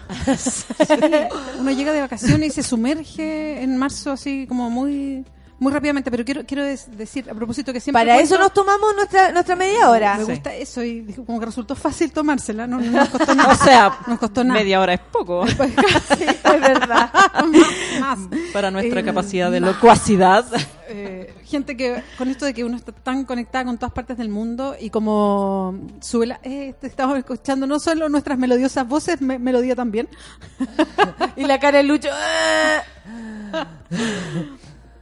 A propósito de las monas que nos escuchan, eh, desde Berlín, una chiquilla chilena que vive allá decía que nos escuchaba cada vez que podía, porque por la diferencia de horario no necesariamente está justo hasta Claro, ahora, estamos a las 2 de pero la tarde. que se mantenía súper actualizada de lo que pasaba en Ella. Chile eh, con el programa. Tiene el horario. Sí, sí, yo el Eh, horario la- Europa el lo tengo en mi horario- cuerpo. Todavía el en horario. el No, todo el rato. Nómbrele, el un país. Todavía estoy con. Te juro, todavía no me repongo. No. Ay, me vine hace como cuatro meses. Claro. Oye, eh, sí, eso eh, es increíble como el, bueno, el- la junta, ¿no? Es- yo, ponte tú, estábamos hablando a propósito de las masculinidades eh, agredidas, ¿no? Que se sienten, o al parecer este patrón que hay entre los atacantes masivos, como estos cabros que fueron en, en el, el- el terrorista fascista que le puse yo, terrorista facho de Nueva Zelanda, o estos chiquillos en, en Brasil. Como hay un patrón y una de esas es la masculinidad ahí agredida, dolorida con todo lo que está pasando. Y muchas empiezan acá a decir, a mí más me ofende o más me agrede cuando son mujeres las que dicen feminazi o las que no entienden esto, ¿cierto? Y muchos me han preguntado cómo le hacemos entender a las mujeres. Eh, a mí me cuesta este tema. A mí me ofende mucho más, y lo digo en serio, cuando una mujer me agrede. No sé si les ha pasado a ustedes, pero en redes sociales es cuando es cuando yo me detengo, ¿cachai? Como que a los otros tengo mi una mano responde sola, Claro. pero ahí como que ah, me detengo. Y en las oficinas y en todos los lugares hay una persona que nos está escuchando y le hace sentido y hay otra que dice, ya están las féminas y otra mujer. ¿Qué les pasa a ustedes con este tema? Eh, pucha, es que uno está tan terapia. claro, ¿no? Es como, como que entiendo el, el proceso mental de las personas, el miedo al cambio. eh, eh, fuimos educadas históricamente para asumir un rol y, y- muchas mujeres eh, sienten que ese rol es- en ese rol está su dignidad, su, su, su autoestima. Entonces, cuando eh, sacarlas de ahí o eh, eh, se O pagar el costo por salir de claro, ahí. se siente como una agresión, se siente como una agresión porque eh, siempre le dijeron que era bueno, que era que así tenía que ser. Eh, yo lo miro desde un, desde un punto de vista más como desafío político, como cómo, cómo llegamos a ella o aceptamos también el- el- la gran diversidad de pensamientos que hay entre las mujeres. También hay que pensar, por ejemplo, que en, que en Chile, eh, eh, en la dictadura, la, el voto sí a Pinochet fue fundamentalmente femenino. Entonces hay una hay una corriente que existe y que es fuerte de mujeres que Resisten. que abrazan el orden y la autoridad por sobre cualquier otra consideración, por sobre los derechos humanos, por sobre eh, eh, eh, las mujeres que se asustan cada vez que muestran un asalto, que quieren que a los niños los metan presos. Claro, ni siquiera estamos hablando de sororidad, estamos hablando de cómo comprender lo que está pasando, cómo se resisten también, así tal cual un men a, a estos cambios. Vea, Sí, lo que pasa es que creo que de repente se tuerce un poco el discurso como que eh, como que estuviésemos tratando de imponer discurso. Y yo siempre digo, no, si lo que uno busca es abrir discusiones. Aquí a nadie uno le viene a dar lecciones ni a decirle lo que tiene que hacer. Esto es abrir abrir una discusión porque en definitiva a mí lo que me gustaría en verdad que en Chile cada una o cada uno pudiera optar a decidir lo que quisiera hacer. Si eso es en el fondo, es poder decidir pero con todos los elementos arriba de la mesa.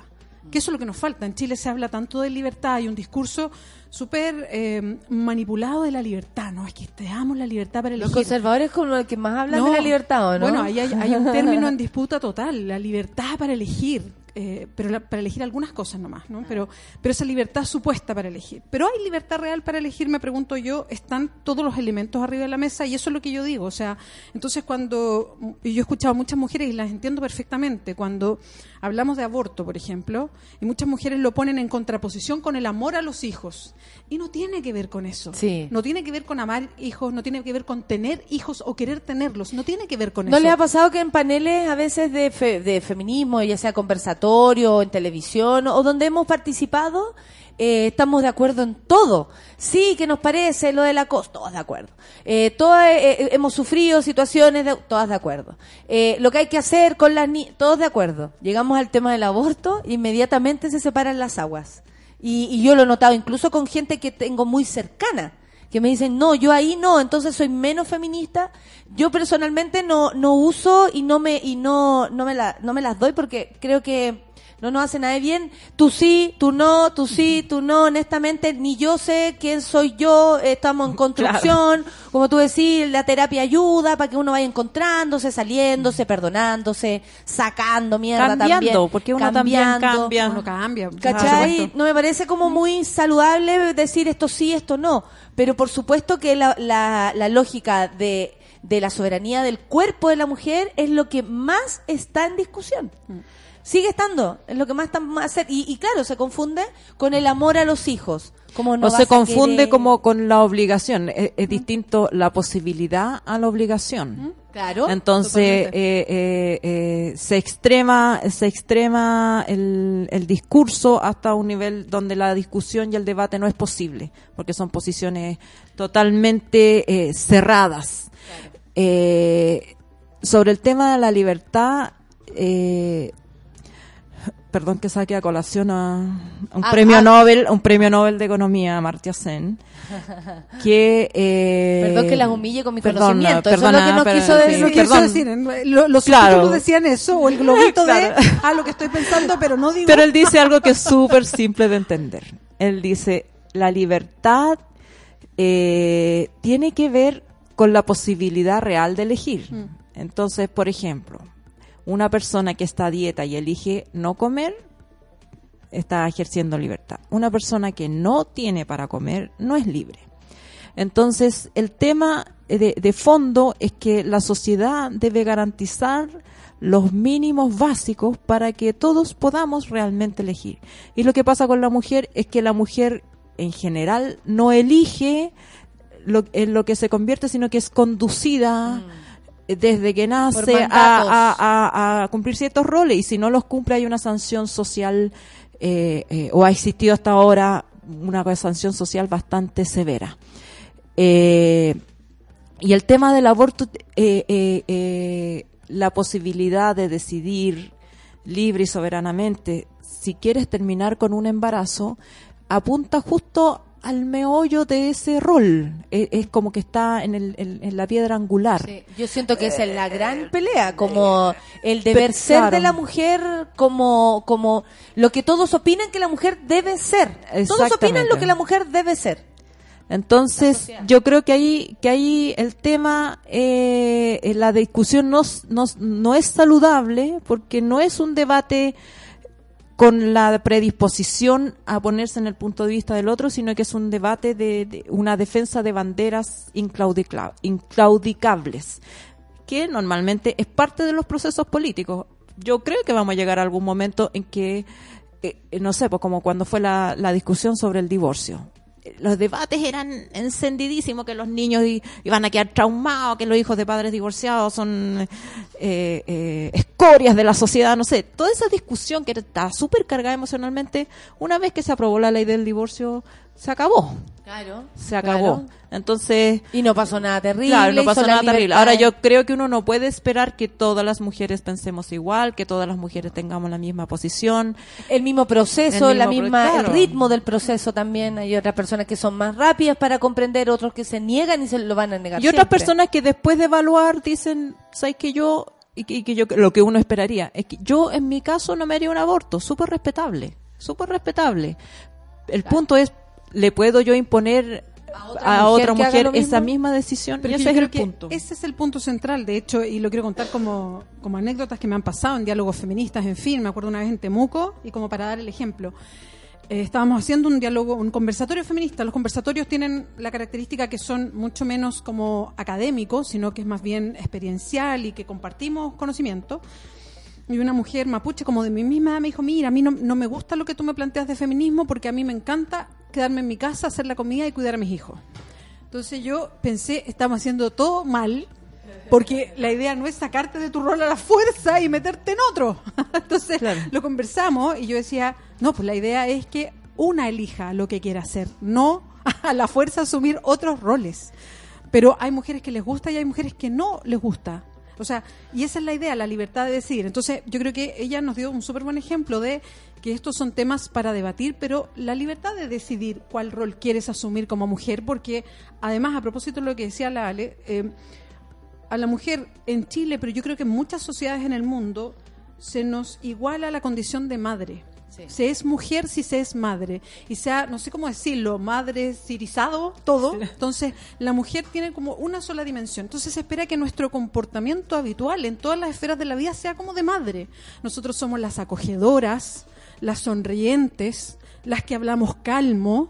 ¿ah? las que venimos a dar Y como cualquiera que se la salga de alegría esa del forma, grupo exacto Ay, algo pasó aquí claro. molesta mira es la incómoda es la histérica es la que no se adapta la conflictiva la compleja la le falta, le sobra. Exactamente. Entonces, eh, eso es, es, es lo que yo discuto del tema. Más allá del hecho o no de tener hijos. Más allá Mira, del la aborto, Jimena es dice, identificada con el tema aquí en la oficina, rodeada de mujeres que no entienden ni les interesa el feminismo. Qué paciencia, loco, dice. Qué fuerte, porque eh, eso hablábamos, nosotros al menos tenemos, eh, y, y, y con el tiempo también la opción, hay personas que tenemos la opción de decir, yo quiero estar acá, yo voy a hacer política acá, yo voy a ponerme a trabajar en este lugar, o me voy a salir de tal lugar porque no me gusta tal cosa, pero cuando te miráis a tu alrededor y de pronto te das cuenta que estás en un universo como el de la pobre, pobre Jimena, le vamos a decir, ¿ah? A la pobre Jimena, le mandamos Jimena, un abrazo. Te abrazamos eso. Jimena, te abrazamos. Y a tus compañeras mejor, más aún. Pero ahí yo creo que, o sea, yo no lo veo como un juicio moral. O estas mujeres que equivocadas están. A lo mejor yo también estoy equivocada. El juicio tampoco está O sea, puesto de- ahí, Claro, ¿no? sino que el tema es, eh, es, eh, es un desafío político del movimiento, porque eh, también llegamos o no llegamos a las mujeres que se levantan todos los días a las 5 de la mañana, que, que, que tienen que dejar cocinado, que llevan al cabro chico, que suben al Transantiago, trabajan todo el día en la casa de alguien haciendo tareas domésticas, vuelven a la casa y, Y se acuestan. qué? pero sabéis que, eh, Ale, tenéis toda la razón, porque eso es súper importante llegar hasta ahí. Yo creo que el feminismo además se hace en todos los lugares, la madre con sus hijos, y Claro. principalmente ahí. O sea, O sea, Eh, si si no, no- es un privilegio de gente que, que, que tiene todos los recursos y puede declararse si lo que pensáis- quiera. Pero si tú lo pensáis y así ya, porque me- siempre me aprovecho que ustedes son periodistas, ¿cómo se infantiliza nuestro discurso o cómo se sataniza? No sé, no habíamos escuchado palabra feminismo hasta que se, se escuchó por ahí y, y, y, o sea, yo pasé a hacer de todo, de todo tipo de cosas, odiar a los hombres es como que se pone en una caja, ¿no? No muy amable de acceder. Entonces, obviamente, si ven una mujer que para ellos les parece, eh, ¡ay, mira esa loca! Cómo habla, cómo se mueve, las cosas que dice de su sexual, en fin, eh, más eh, es violento para las personas, po, porque están acostumbradas a los otros tipos de mujer o a la otra forma de explicar, como que uno tuviera que seguir en ese ma- ma- eh, como la madre explicando lo que esto significa, cómo, Cecilia, pero me salió. Sí.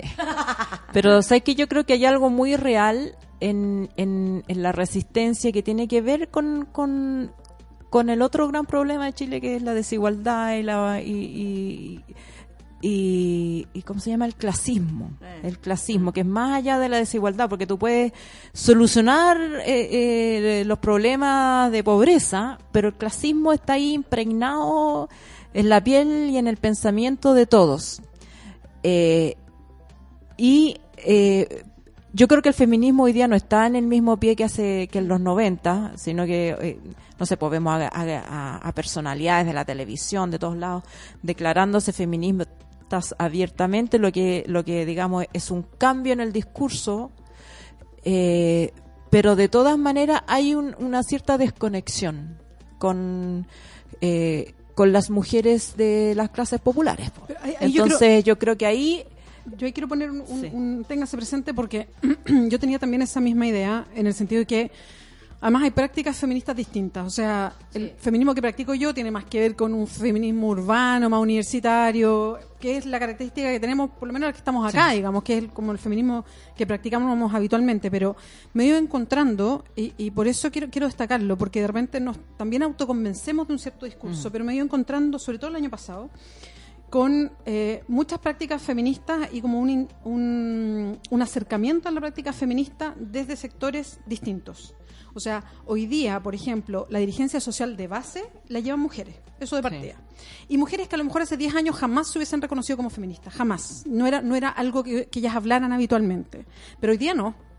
Hoy día se reconocen como feministas. No tienen muy claro el término y a mí me encanta eso. Pero tienen todas las patas para decir, yo, yo también, compañero, soy feminista. Y, y- y- me encanta que ellas hagan su propia definición porque también el feminismo eh, no busca, como sí lo hace eh, la forma jerárquica en que entendemos el poder, sobre todo relacionado más a lo masculino, que es como yo te tomo de la mano y yo te llevo por mi camino. Yo te digo para por dónde vas. Exactamente. Yo te abro la mente. Exactamente. Claro. Yo te enseño ¿ah? cómo tienes que hacerlo. Así se hacen las cosas. Acá no.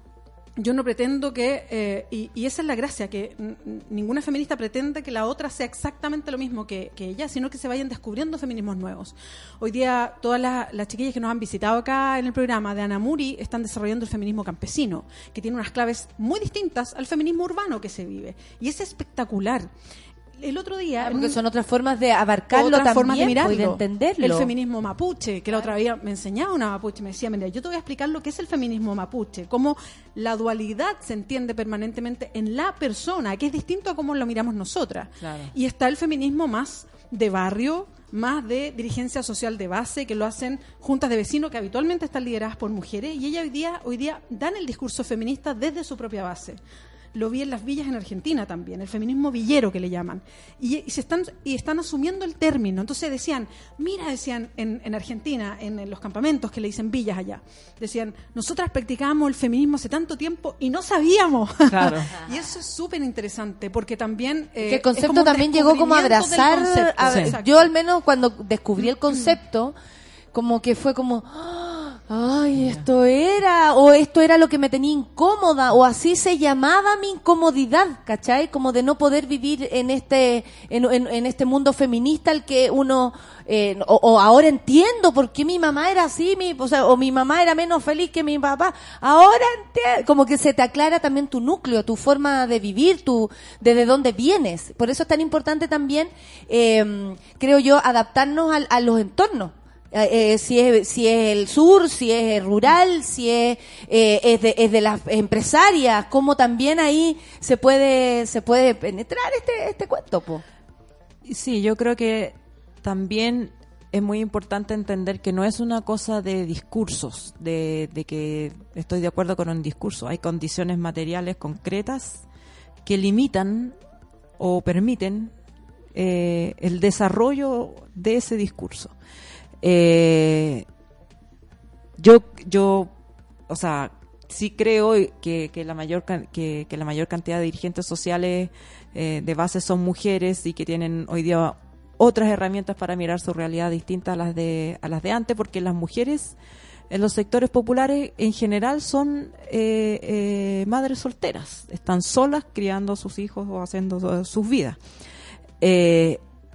Pero sí me parece que también puede haber una ilusión, una ilusión de que nosotros nos contactamos, tenemos un contacto con, con, un- con ellas, que son las dirigentes. ¿Qué tanto pasa en el barrio? ¿Qué, qué tanto representan ellas?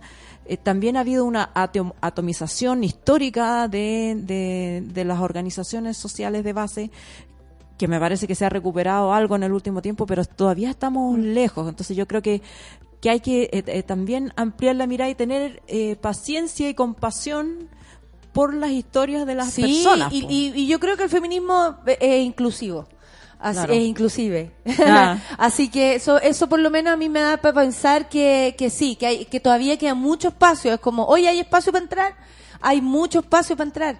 Y, y honestamente vamos a esperar a las compañeras, la Jimena, las vamos a esperar claro. a todas. Y todo también es para que cada una vaya comprendiendo a lo largo. Si, eh, a otros les puede parecer que nosotras aprendimos tarde esto. Y a nosotras nos parece que otras lo aprendieron tarde. El proceso da igual. El punto es que lo vivamos. Y eh, ahora les cuento que ya llegó nuestra invitada y yo tengo que pasar a las menciones. Llega el otoño, cambio de temporada y en Levi's ahora se encuentras todos los modelos de tiro alto que nos encantan. Son los calces high rise. Hay rectos, otros más pitillos con parches y otros destroyer. Para todos los gustos y para hombres llega una nueva línea de jeans tupper que además se pueden usar con zapatillas y quedan con un look vintage noventero. Encuentra la nueva colección en tiendas Levi's y online www.levi.cl.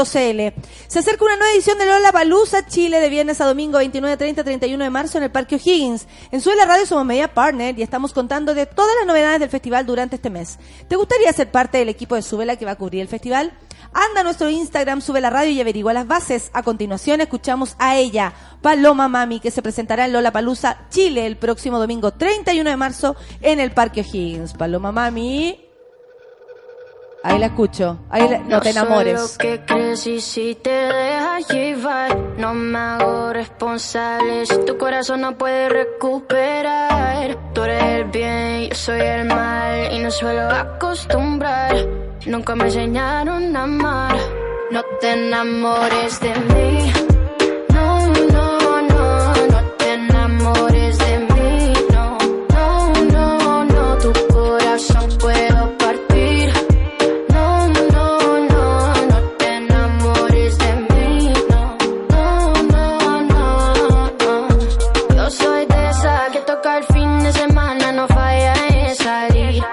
Te pichea si te secas a mí. Dime que te hace pensar que yo te haré pa' ti. Dime si son mi cadera que te ilusionan, porque yo sé que no perdonan. Salvaje como Amazona, no existe que me doma. No te enamores de mí.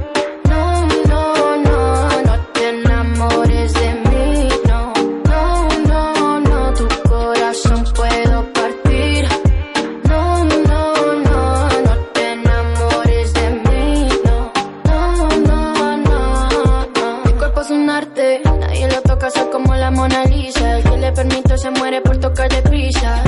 Solo gana que mi piel eriza, no te enamores en guerra, no muere gente si se avisa. Hago que pequen con mi cadera y sonrisa. Sin querer le hago que gaste los fondos de la visa. La que puede, puede y yo puedo. Baby, si me entrego, aprovechalo. Todo es discreto, no creo en tercero. Caso no eres tú, soy yo. No te enamores de mí. No, no,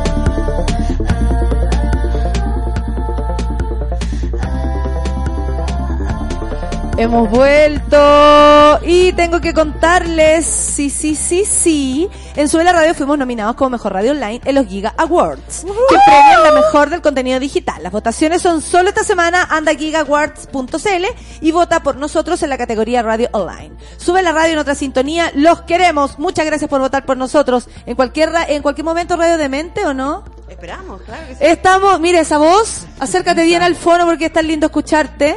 ¿Cómo Eh, estás? ¿Cómo estás tú? Bien, contenta. Antonella Esteves para hablar de, de cine, pero también con la Anto podemos hablar de, ah, estamos hablando de, de- de un montón de cosas. Los temas de feminismo a ti también te importan, así que... Un poquito, sí. Sí, tu, pelo, tu pelo me lo dice. Estoy, por qué lo me llevo, lo llevo en el cuerpo. claro. Esta es una nueva versión de FemCine. Sí, ¿Cuántas po. versiones van ya? Esta es la novena, ¿qué tal? Lindo. Lindo, qué buena, qué buena como, como la- Iniciativa, sí, las po. iniciativas El año crecen pasado además. Sí, pues Digo, sí, tuvimos. no, con la Natalia ya tenemos nuestro nuestro encuentro anual. Sí. Pero una Sí. precursora, además. Una precursora a propósito de, de los temas. O Sí, sea, porque hace nueve años- hace nueve años Sí, tenía claro. otras características. Ahora, Oh, en Chile, sea. en Chile, Por porque afuera hay festivales de cine de Exacto, mujeres hace varias en décadas. Chile- Sí, sí, tuvimos el honor de estar bien acompañadas desde el inicio, de tener muchísimos colaboradores y colaboradoras que nos han permitido llegar hasta acá. Así que pura alegría, de verdad estamos muy, muy contentos. Aparte también estás viajando mucho, o sea, ha existido harto. también esta conexión con, lo- con los otros festivales de, de cine y, y los FemCine al, al- al- a nivel mundial. ¿Sabes qué pasa? Es que eh, el FemCine es una, es una estructura muy rara que a mí me parece que tiene que ver con esas fortalezas de ser mujer. Eh, yo sigo sosteniendo, eh, soy lo, lo menos esencialista que hay, excepto en aquellas cosas que son obvias y básicas, pero creo que tiene que ver con nuestro entrenamiento. Y ayer conversaba con Susana Lira, que es nuestra invitada y que les invito a ver sus películas. Estuvo abriendo ayer con, con La Torre de Cuéntanos quién es Susana Lira. Susana Lira es una grosa. De verdad, yo, yo estaba conversando con ella y estaba así como, no puedo creer que estés Me aquí. enamoro de ti. Y ella, ella era, y era súper así como recíproco porque ella me decía, tú no sabes lo que es estar en FemCine. Porque claro, uno que está acá como que no cacha las, las distancias. Ella me decía, FemCine es importan- el festival de cine de mujeres más importante de Latinoamérica. O sea, no hay otro en el continente. Oh, qué bonito. Porque el que había en Brasil, Fémina, que fue como nuestra hermana mayor, hace dos años que no se hace. Chuta. Lamentablemente el de Colombia también se suspendió. ¿Eso se suspendió por, ¿Por? recursos o por qué? ¿Sabes qué? Mi... Porque sí, también siempre se cae todo por... Sí, pues, siempre se cae por recursos, pero también... Pero que coincidencia con la situación Sí, de política, Brasil en claro. especial. Claro, y por eso también quisimos invitar a Susana Lira este año, porque ella es una, una directora que hace documental político. Eh, por ejemplo, La Torre de las Doncellas, que se vio ayer y se va a volver a dar el viernes a las 20-30 horas en la Cineteca Nacional, es una película en donde ella va y conversa con las mujeres eh, que estuvieron presas durante la dictadura brasileña, entre ellas Dilma Rousseff, que es una de las protagonistas del documental. Y todas estas mujeres van contando cómo fue esta historia. Y La Torre de las Doncellas es una película muy extraña y muy bella porque parte siendo un documental muy duro de derechos humanos, dando cuenta de la brutalidad de la dictadura y estas mujeres torturadas, maltratadas, violadas, etcétera. Pero como ellas en este lugar, que era la Torre de las Doncellas, que era este lugar donde las tenían recluidas, dicen, eh, si aquí nos dejamos caer, si nos dejamos abatir, si nos ponemos tristes, ganan los otros. Así que ellas resistieron desde la alegría. Y empezaron a hacer redes entre ellas, y empezaron a hacer talleres, empezaron a hacer clases, armaron una biblioteca.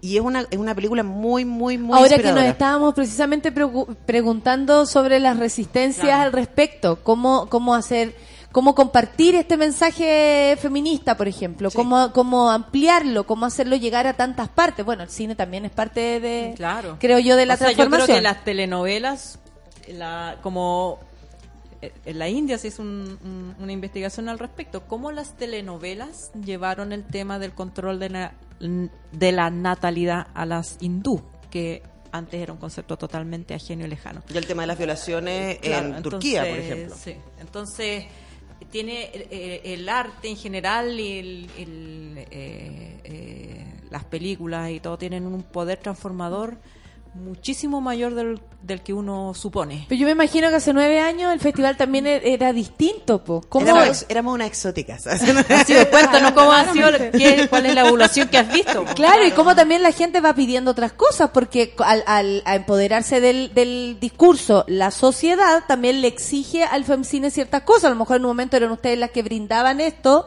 como aquí vamos a ver películas de mujeres, eh, rosado, porque todos piensan que es eso, y luego se encuentran encuentran con algo mucho más profundo. ¿Ha ido cambiando gracias a este discurso que también se va, ampli- eh, se va amplificando? O sea, sabemos que el feminismo es una experiencia, finalmente, que nos cruza finalmente, o no nos cruza. y yo creo que lo primero que habría que decir es que quienes hacemos el femcine hemos cambiado también. O sea, cuando partimos no nos reconocíamos feministas, digámoslo. Claro. Es súper fuerte decirlo y es súper bueno reconocerlo que hubo un momento, yo creo que fue como el tercer año en donde, wow, estamos haciendo feminismo. Y nos tuvimos que sentar y decir, ya, pero ¿qué entendemos por? Y claro, llegamos a una base muy común de decir, bueno, feminismo es un tema de derechos humanos, finalmente. Eh, y luego, claro, yo, por lo menos entendiendo que me tocaba llevar el discurso del festival, dije, no, pues tengo que entender bien esto, me fui a estudiar un doctorado en estudios de género, estoy terminando mi tesis ahora. ¿En serio? Qué buena. sí, ¿Dónde? sí, en Buenos Aires, en la UBA. Excelente. Y, y eso también fue un súper buen lugar para entender, para tener herramientas y para que el FEMCINE pudiera tener un discurso un poquito más, más eh, sustentado y también poder responder a lo que tú preguntas, Nati. O sea, como, ok, ¿qué, qué es lo que nosotros estamos aportando? Porque es un momento súper emocionante.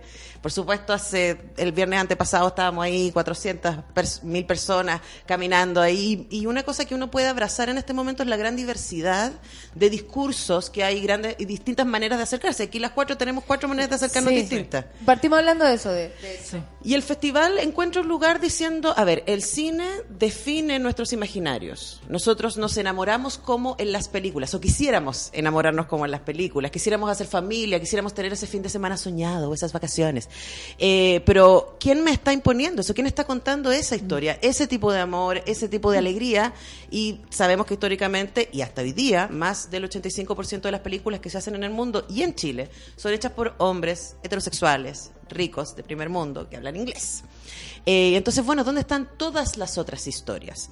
Y lo que nosotros hemos aprendido, y, y seguramente a ustedes también les ha pasado y a quienes nos escuchan, que cuando tú eh, te abres a escuchar una historia o a ver una historia en una película, eso te puede cambiar. Y si yo me siento y veo la historia de una mujer que es prostituta, o de una mujer inmigrante, o de una o mujer este mismo mapuche, documental que comentabas. por ejemplo, yo puedo tener mis distancias con Dilma Rousseff, pero no puedo sostener una distancia Humana. emotiva. Finalmente, porque la- la- el cine es una gran máquina de empatía. Entonces, lo que nosotros proponemos como FemCine es, está bien que pensemos distinto.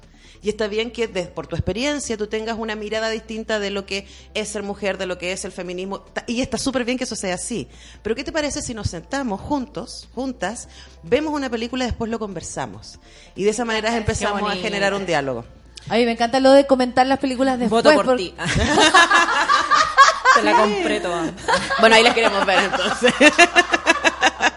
Dale. Oye, ¿cómo hiciste el doctorado y, y organizabas el FemCine? Me venía, me venía para acá en diciembre Ah. y me iba de vuelta después del festival. Ah, pero De hecho, estabas allá, instalada allá. Estaba en Buenos Aires. De hecho, este es el primer año desde el 2014 que no me tocaba estar haciendo clases, haciendo radio todos los días. De hecho, está mi programa grabado. Si me escuchan en el 102.5 a esta misma hora, estoy haciendo Estoy en todos lados.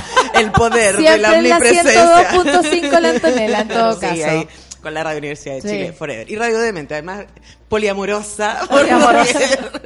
Eh, pero pero lo del doctorado ha sido una cosa muy fuerte porque también el, el- el privilegio de poder tomarte un tiempo de Qué fuerte que antes no, no, no entendíamos eso del soy privilegiada de poder hacerlo, de, de tener este libro en las manos, de poder de- darme el... Porque ahora, ahora lo vemos como lujo. Eh, y ahora sabemos que por qué también nosotros no íbamos a Harvard, excepto la Ale, que fue la única chilena en llegar con méritos propios, no fueron sus papás los que mandaron un mail. Ni pagaron Oye, de dólares. Ni pagaron. Ale, Me revelaste mi preguntar, secreto. Mi papá sacó Era- 10 lucas Se la dio el portero. y compró. Ah, no. Pero claro, nuestros accesos son súper dificultosos y si lo pensamos en la gente que nos escucha, eh, tal vez aún más. Nosotros somos privilegiados, incluso estar acá con un micrófono, dando nuestro parecer, nuestra opinión, tú contándonos. Yo asumir eso desde el privilegio también es como pararse y decir, a ver, en este lugar estamos. es lo que le estamos pidiendo también a los hombres, que asuman su lugar Exacto. de privilegio para avanzar. Pero sabes que cuando el, el feminismo es una de las cosas que, que descubrí investigando. Eh, No supimos cómo te la arregláis con el tiempo, sí. Pero el- ponía en stand-by. el- ¿No se te el- cayó un poquito de pelo, aunque sea? ¿no? No, se me puso morado. En Argentina no es chiste, no, pero sabes que yo creo que una cosa que nos hace falta a todos y a todas entender el, el valor de el privilegio, pero también de la experiencia. Porque, por ejemplo, a mí me pasa que hago clases en la Chile y en la Universidad del Desarrollo, a ambos lados del modelo. Eh, y sí.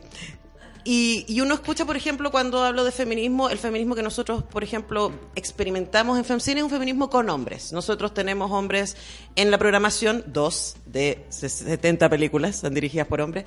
Tenemos hombres en nuestro equipo, tenemos hombres en nuestros jurados, tenemos hombres dando talleres, porque nosotras sentimos que esa es la manera en que lo podemos experienciar.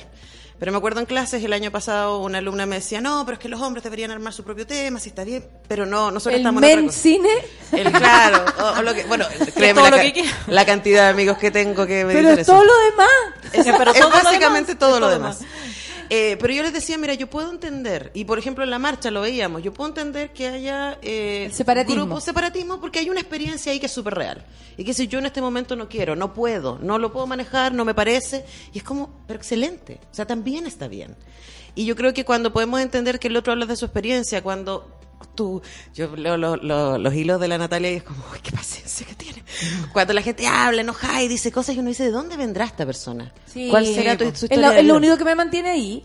Sí. Descubrir eso. O sea, claro, que, que es como la créanlo. sanidad mental, no, no tomárselo a la personal. Ellos están atacando a una idea. Sí, pero ¿por qué hay tanta rabia? Eso, eso es lo que nosotros no... Yo, de verdad, el día antes del 8, me puse, el 7, me puse a leer hilos, ¿cachai? Porque a veces uno, y no sé si a ustedes les puede pasar, uno tiene sus amigos y amigas que son feministas, ¿cierto? Y somos todos progres, somos todos de izquierda. Y claro, bueno. uno empieza a meterse en una burbuja finalmente. Exactamente, una cámara de eco, como dice mi amigo zombie, y ah, abrazo para el zombie. Y de repente te olvidáis que el mundo, o sea, que Bolsonaro está de visita. que lo eligieron. Y que a Trump lo eligieron, y a Duque lo eligieron, y a. Macri lo eligieron. Sí, y uno claro. dice, a ver, espérate, ¿qué estamos haciendo mal? Exactamente. Y yo creo que una cosa que estamos haciendo mal es de repente no estar abierto a la experiencia del otro también. Y de sentarnos con el otro y decir, ya compañero, ya amigo, ¿de dónde sale eso? ¿Qué pasa con eso? Y yo creo que de repente es difícil enojarte con una película. Te puede no gustar. Pero es difícil que tú no puedas entrar si la película está bien hecha y ver qué botones te aprieta y ver qué te pasa y eso es lo que queremos que Oye, pase no, me- Femcine. no nos podemos perder. Yo no sé si ustedes vieron Living Neverland, el, El documental el sobre documental Michael. sobre no lo he visto Jackson. todavía porque no tengo HBO. Ah, pero no te preocupes. Mándame el- Voy a solucionar tu problema. Eh, voy a solu- yo tampoco. estoy muy Voy- fuera del under. Yo tampoco y voy a solucionar Ya. tu problema. Así que lo verás. Pero tiene que ver también con, con, con esta otra ala, siento yo, sigue siendo feminista, la de darle espacio a las víctimas. Víctimas hombres, víctimas que fueron niños, víctimas eh, desde todo punto de vista. Y, y, y- y es fuerte porque también empiezan a caerse, y ahí es la conversación tan divertida, de la obra versus eh, el, Claro, el la- el personaje, debate que- el hombre versus el artista, si eh, lo justifico o no lo justifico, sigo eh, en esto. Sigo poniendo, escuchándolo o no, Pero- digamos que es como y la desde el cine hay harto, hay Hay harto harto de eso. Hemos tenido buenas discusiones en clase sobre eso, así como, profe, ¿qué Sí. hacemos con Woody Allen? Eh, ¿Y qué hacemos con, no sé? ¿Lo veo o no lo veo antes de...? Mi, mi teoría es que si estamos hablando de cine de autor, eh, no lo puedes separar, porque... A ver, es distinto que si separo la pequeña clase de cine, no, pero hay Pero películas, dale. hay películas que están hechas por La- autor la. Muy, muy, y hay autores, hay películas que están hechas por productor. O sea, por ejemplo, si yo hago el Harry Potter o yo hago, eh, no sé, Star Wars, realmente el director tiene poco espacio para poner su propio mundo ahí en la historia de la película. Pero si la película es una película de autor, eh, básicamente es el autor, es el director el que está llevando la historia. Como Roma, ¿o no? Como Roma. Para Como no- Roma o como las películas de Woody Allen, que O como la básicamente película de son- Woody Allen o de Tarantino, Allen. de Wes. Anderson, claro. Woody Allen. Claro, entonces, por ejemplo, en el caso de Woody Allen, yo hago un ejercicio porque me duele también Woody Allen. Pero si uno agarra su cinematografía, una manera de leerlo, que es la mía, que no es la única claramente, es decir, pero mira, sabemos que Woody Allen hubo un momento en que se volvió mono. Hubo un momento a finales de los 80. ¿Se puede notar en eso, en su...? Yo creo que sí, se puede notar en su construcción de lo masculino y de lo femenino en las películas. Si tú pensáis, las mujeres como Annie Hall, como las mujeres de Manhattan, son muy distintas a las mujeres de las películas de Woody Allen en los 90 y en los 2000. Y, y yo creo que a él le pasó, cáchate ahí saca, haciendo psicoanálisis de Allen, que a él le encantaría de todas maneras, ¿no? Aprovechando, ¿no? Pero yo creo que a él le pasó una cosa que en algún momento, y me acordaba de- del libro de Contardo, Rebaño, Sí. que en algún momento se pierde la distancia respecto a sí mismo y te vuelves un superior que puede hacer cualquier cosa, que yo creo que es lo mismo que le pasó a Michael Jackson y que yo creo que pasa en la cabeza de la mayoría de los abusadores. Decir, yo me puedo salir con la mía, el otro como sujeto víctima no existe. Lo importante es mi deseo, lo importante es mi ego, lo importante es mi inseguridad, lo importante. Eh, y ahí uno puede poder entender un poco la lógica del abuso, pero eso claramente, si yo soy autor de cine o de teatro o escribo libros, etcétera, se va a notar. Y, y Sí, yo pero, creo que está en la hora. eh, Yo por creo eso que la vamos a dejar de leer, creo yo. O porque sea, yo creo que no hay que tener eso. que no hay que tenerle miedo a los contenidos, porque uno puede ver a Woody Allen y hacer esa lectura, pero empezar a prohibir No, esto no se ve, esto ya no se, este libro no hay que leerlo, hay que quemarlo los libros. Me parece que ahí entramos como No, hay que contextualizar. Co- Claro, o sea, lo veo, este es el contexto, lo hizo así, esto pasaba simultáneamente. Pero respecto de- del lugar del abusador, yo creo que hay dos dimensiones. Una es, es como sociedad el, el- el reproche penal, social al abusador, eh, eh, porque no queremos que vuelva a ocurrir. Y otra es la dimensión de que es la misma sociedad la que ha Exacto. creado a los abusadores. Entonces también hay un lugar donde uno tiene que, que es súper incómodo, pero donde uno tiene que meterse y hacerse la pregunta. Yo me hago la pregunta como periodista. ¿Qué le pasó a Michael Jackson? No es solo el poder, porque también los mismos fenómenos los ves en un abusador, en una población, Sí. el tío, el abuelo de, de, de El los abuso niños. de poder no tiene O forma sea, es abuso de poder, pero en ese caso Es no otro es, tipo. es- también es un poder el abuelo sobre el nieto, pero no, no es una persona que se como que se envaneció con, con, con los halagos ni nada, sino que se dan otras dinámicas. Y yo creo que en la medida que uno se mete ahí, entiende, puede también tomar medidas para que eso no suceda. Por supuesto. por Entonces, yo creo que la, que, la curiosidad, las preguntas duras, difíciles, siempre tienen que estar sobre la mesa y para eso tienes que tener la hora de, la, Oye, de eh, esos autores disponibles. Nosotros podríamos estar hasta como las 3 de la tarde, ¿cierto? Y pasando por temas que somos dispersas además. Eh, yo también soy dispersa, entonces eso eh, usted no me hace ningún favor. Eh, No te contenemos. nada, nada de nada. No, quiero saber lo del Femcine. ¿Qué películas trae? Aquí también me están pidiendo, ya que estamos llegando al final. ¿Qué películas trae? Porque eh, va, van a estar, va a estar Joana Reposi con ustedes o no? No, ¿O era no. un tema para hablar? Eso va a Ah, estar- perfecto. Va a estar en Fidox, el MBL. El próximo año sí está súper comprometido a que llevemos la MBL a comunes. Ah, muy bien. Eso ¿Qué es lo que bien. viene? Porque eh, es importante lo que tú nos contaste a propósito de eh, la, la autora. que- Susana Lira. Susana Lira, que Bueno, viene. Susana Lira está acá. Ya. Yo les súper, súper, súper recomiendo sus películas. Además, por la posibilidad de conversar con ella después de cada una de las películas. Le... Cada película de ella tiene un discurso muy social y por eso que lo invitamos ahora y justo coincidió con Bolsonaro, mira las cosas. Eh, sí, po. Eh, por ejemplo, tiene una película que se llama Mi cuerpo y más, que es sobre eh, puras chicas eh, XL, XXL, y cómo ellas eh, se levantaron para redefinir su concepto de belleza, su concepto de sexualidad. Ese documental es ser precioso. Hay uno que se llama Intolerancia.doc, que tiene mucho que ver con lo que estábamos hablando, eh, sobre los crímenes de odio en Brasil.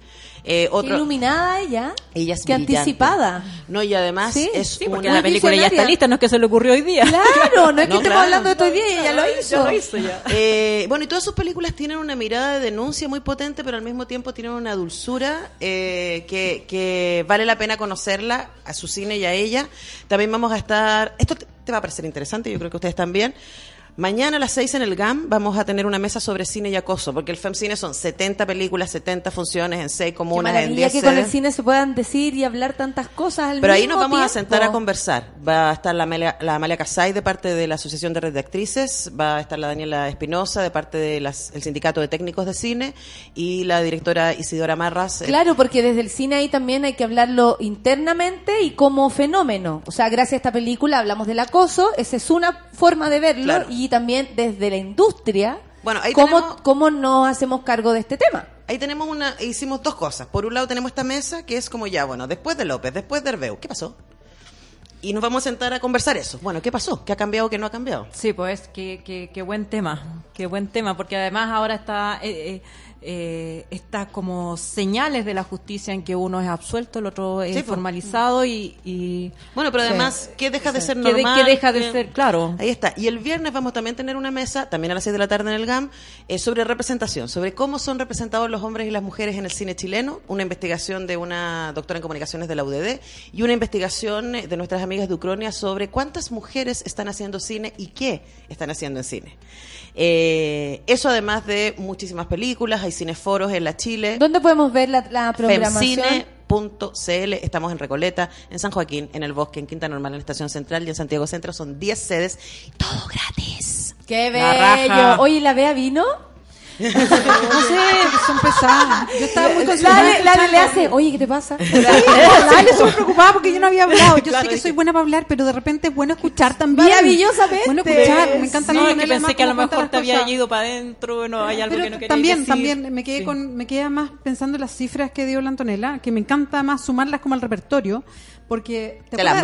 mando. ¿Por qué? Porque No, te- tenía un trauma con las cifras. Bea. Es que sabéis lo que pasa que creo que es, que es súper de- no, Ya, es pero ¿punto cuánto? ¿Punto Pero cuánto? ¿Punto ¿cuán- cuánto, Bea? la raíz cuadrada de no.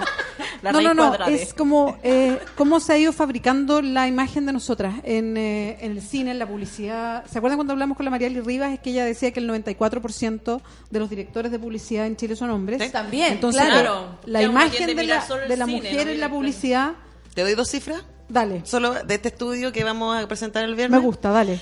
El Ailey Hudson y su equipo eh, contaron las películas chilenas entre el 2000 y el 2016 que habían tenido más de 100.000 espectadores, o sea, las más vistas, son 34. En ese grupo de películas contaron los personajes con diálogos, hombres y mujeres. Solo el 18% de las mujeres en estas películas tenían vida fuera de la casa. ¿Viste eso? A eso me refiero. claro. Luego, pegada con te, te doy otro dato. En este grupo de películas habían 16 madres solteras y ningún padre soltero. Esas cifras y otras, viernes a las 6 en el GAM. es que es es súper.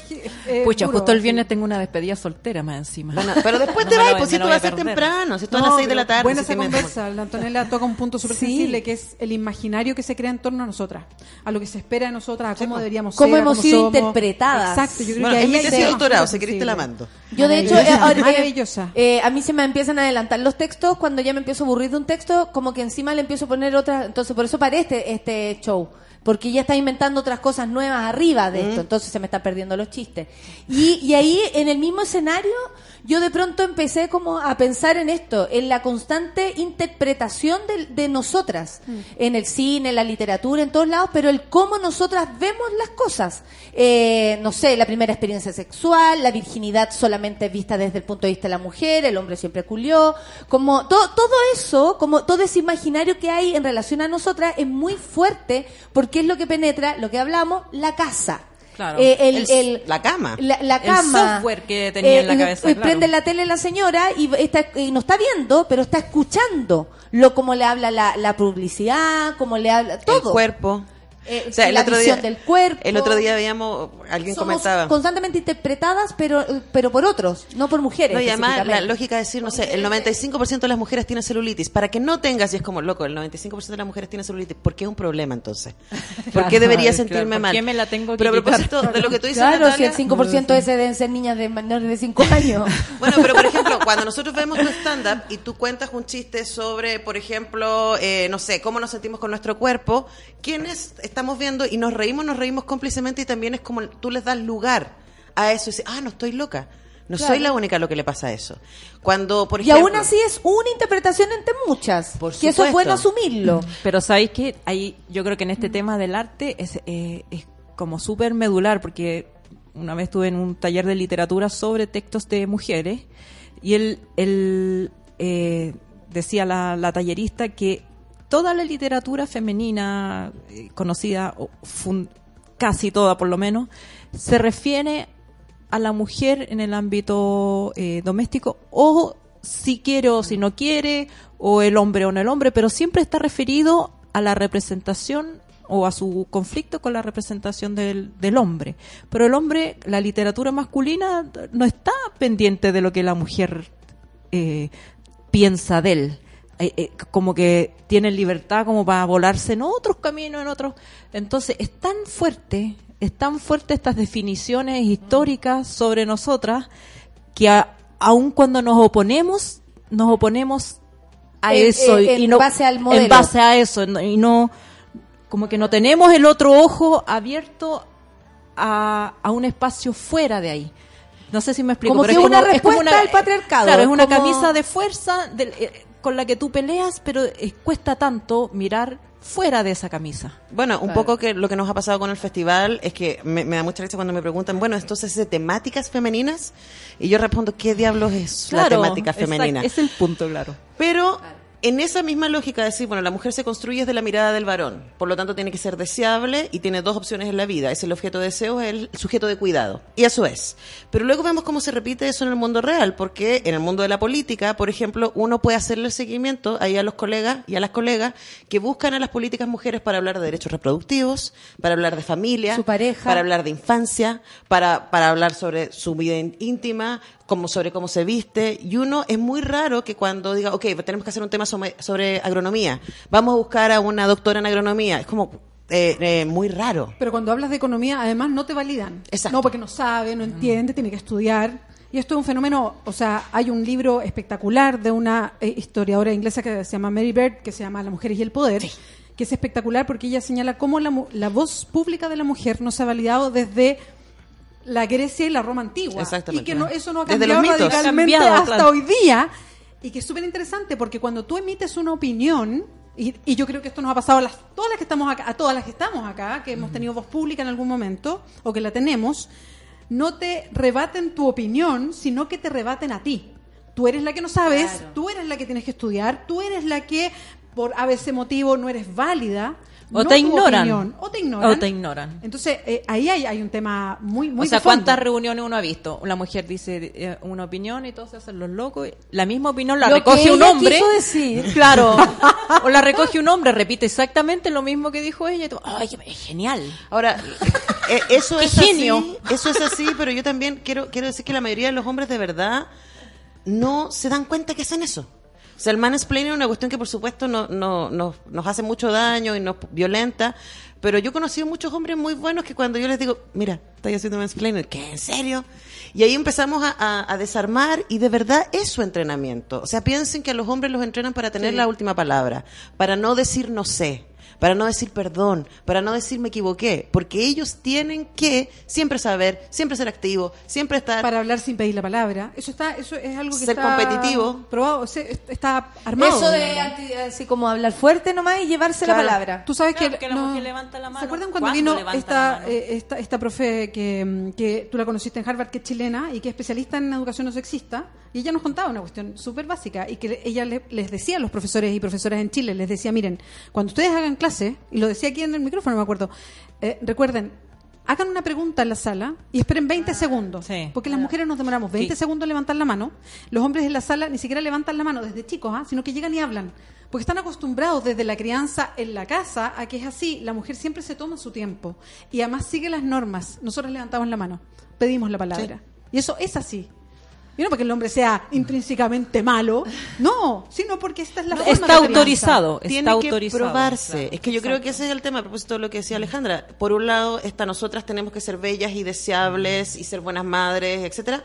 Y los hombres tienen que estar todo el tiempo probando que saben, que pueden, que son activos, etcétera. Entonces, es ese encuentro el que hoy día nos causa tanta... Pero yo invitaría, y por eso también es la invitación de FemCine, a que nos miremos, a que por un lado dejemos quizás nuestro enojo, nuestra molestia, en paréntesis un ratito, y entendamos por qué al otro reacciona como reacciona.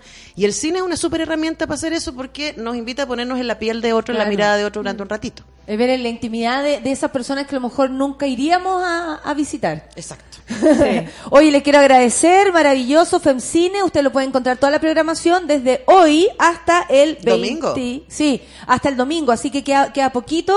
Eh, gracias, Anto, por seguir, por seguir adelante. Por Al equipo, son Aparte que cada vez se va armando un FemCine, por lo que yo he visto durante estos años, cae más contundente. O sea, hay tanto que hablar, ahí están saliendo las cifras, estamos analizando las mujeres también el cine, como a ver qué, qué lugar le estamos dando, yo como escritora, qué lugar le estoy dando a mi personaje femenino, porque yo tampoco puedo salir del canon. Eh, bueno también ver de todo para poder aprender de eso. Así que el FemCine siempre nos ayuda a abrir nuestra mente. Muchas gracias por estar acá. Saludos a todas las compañeras y compañeros que están del otro lado escuchando, por supuesto, a Radio Demente, como no, nuestra Ah. compañera. Y Ale, eh, ha sido un gusto conversar contigo. Veniste muy animada el día de hoy. Después del sí, golpe después del con- golpe se- me reseteé.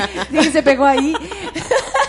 No, Vea, Con esa tecla. ¿dónde vas a andar esta semana para que la gente te diga, Mona? En Los Aquí Ángeles. estoy, en Los Ángeles. En Los Ángeles. Los Ángeles. ¿Chile eh, o Los Ángeles, California? California? No, Ah. Los Ángeles, Chile. Sí, pues sabes que es bonito llegar a comunas que son que no son capital de región, porque Sí. siempre dicen, mira, no hay posibilidades de una conver- de una conversación distinta.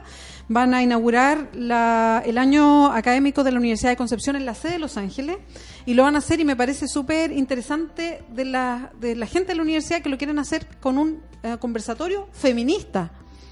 Quieren acercar la conversación y lo abren no solamente a la universidad, sino a la comunidad completa.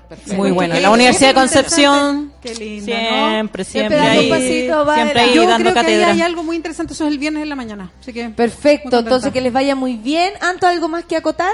Femcine.cl, síganos en nuestras redes sociales, estamos en Instagram, en Facebook, en Twitter. De verdad, armamos la fiesta con mucho cariño, así que solo les queda asistir. Te creo todo, Anto. Gracias, ¿Cierto? querida.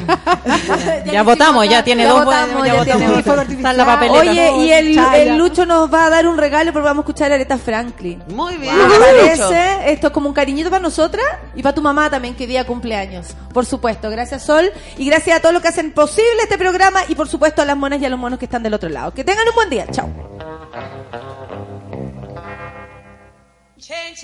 I'm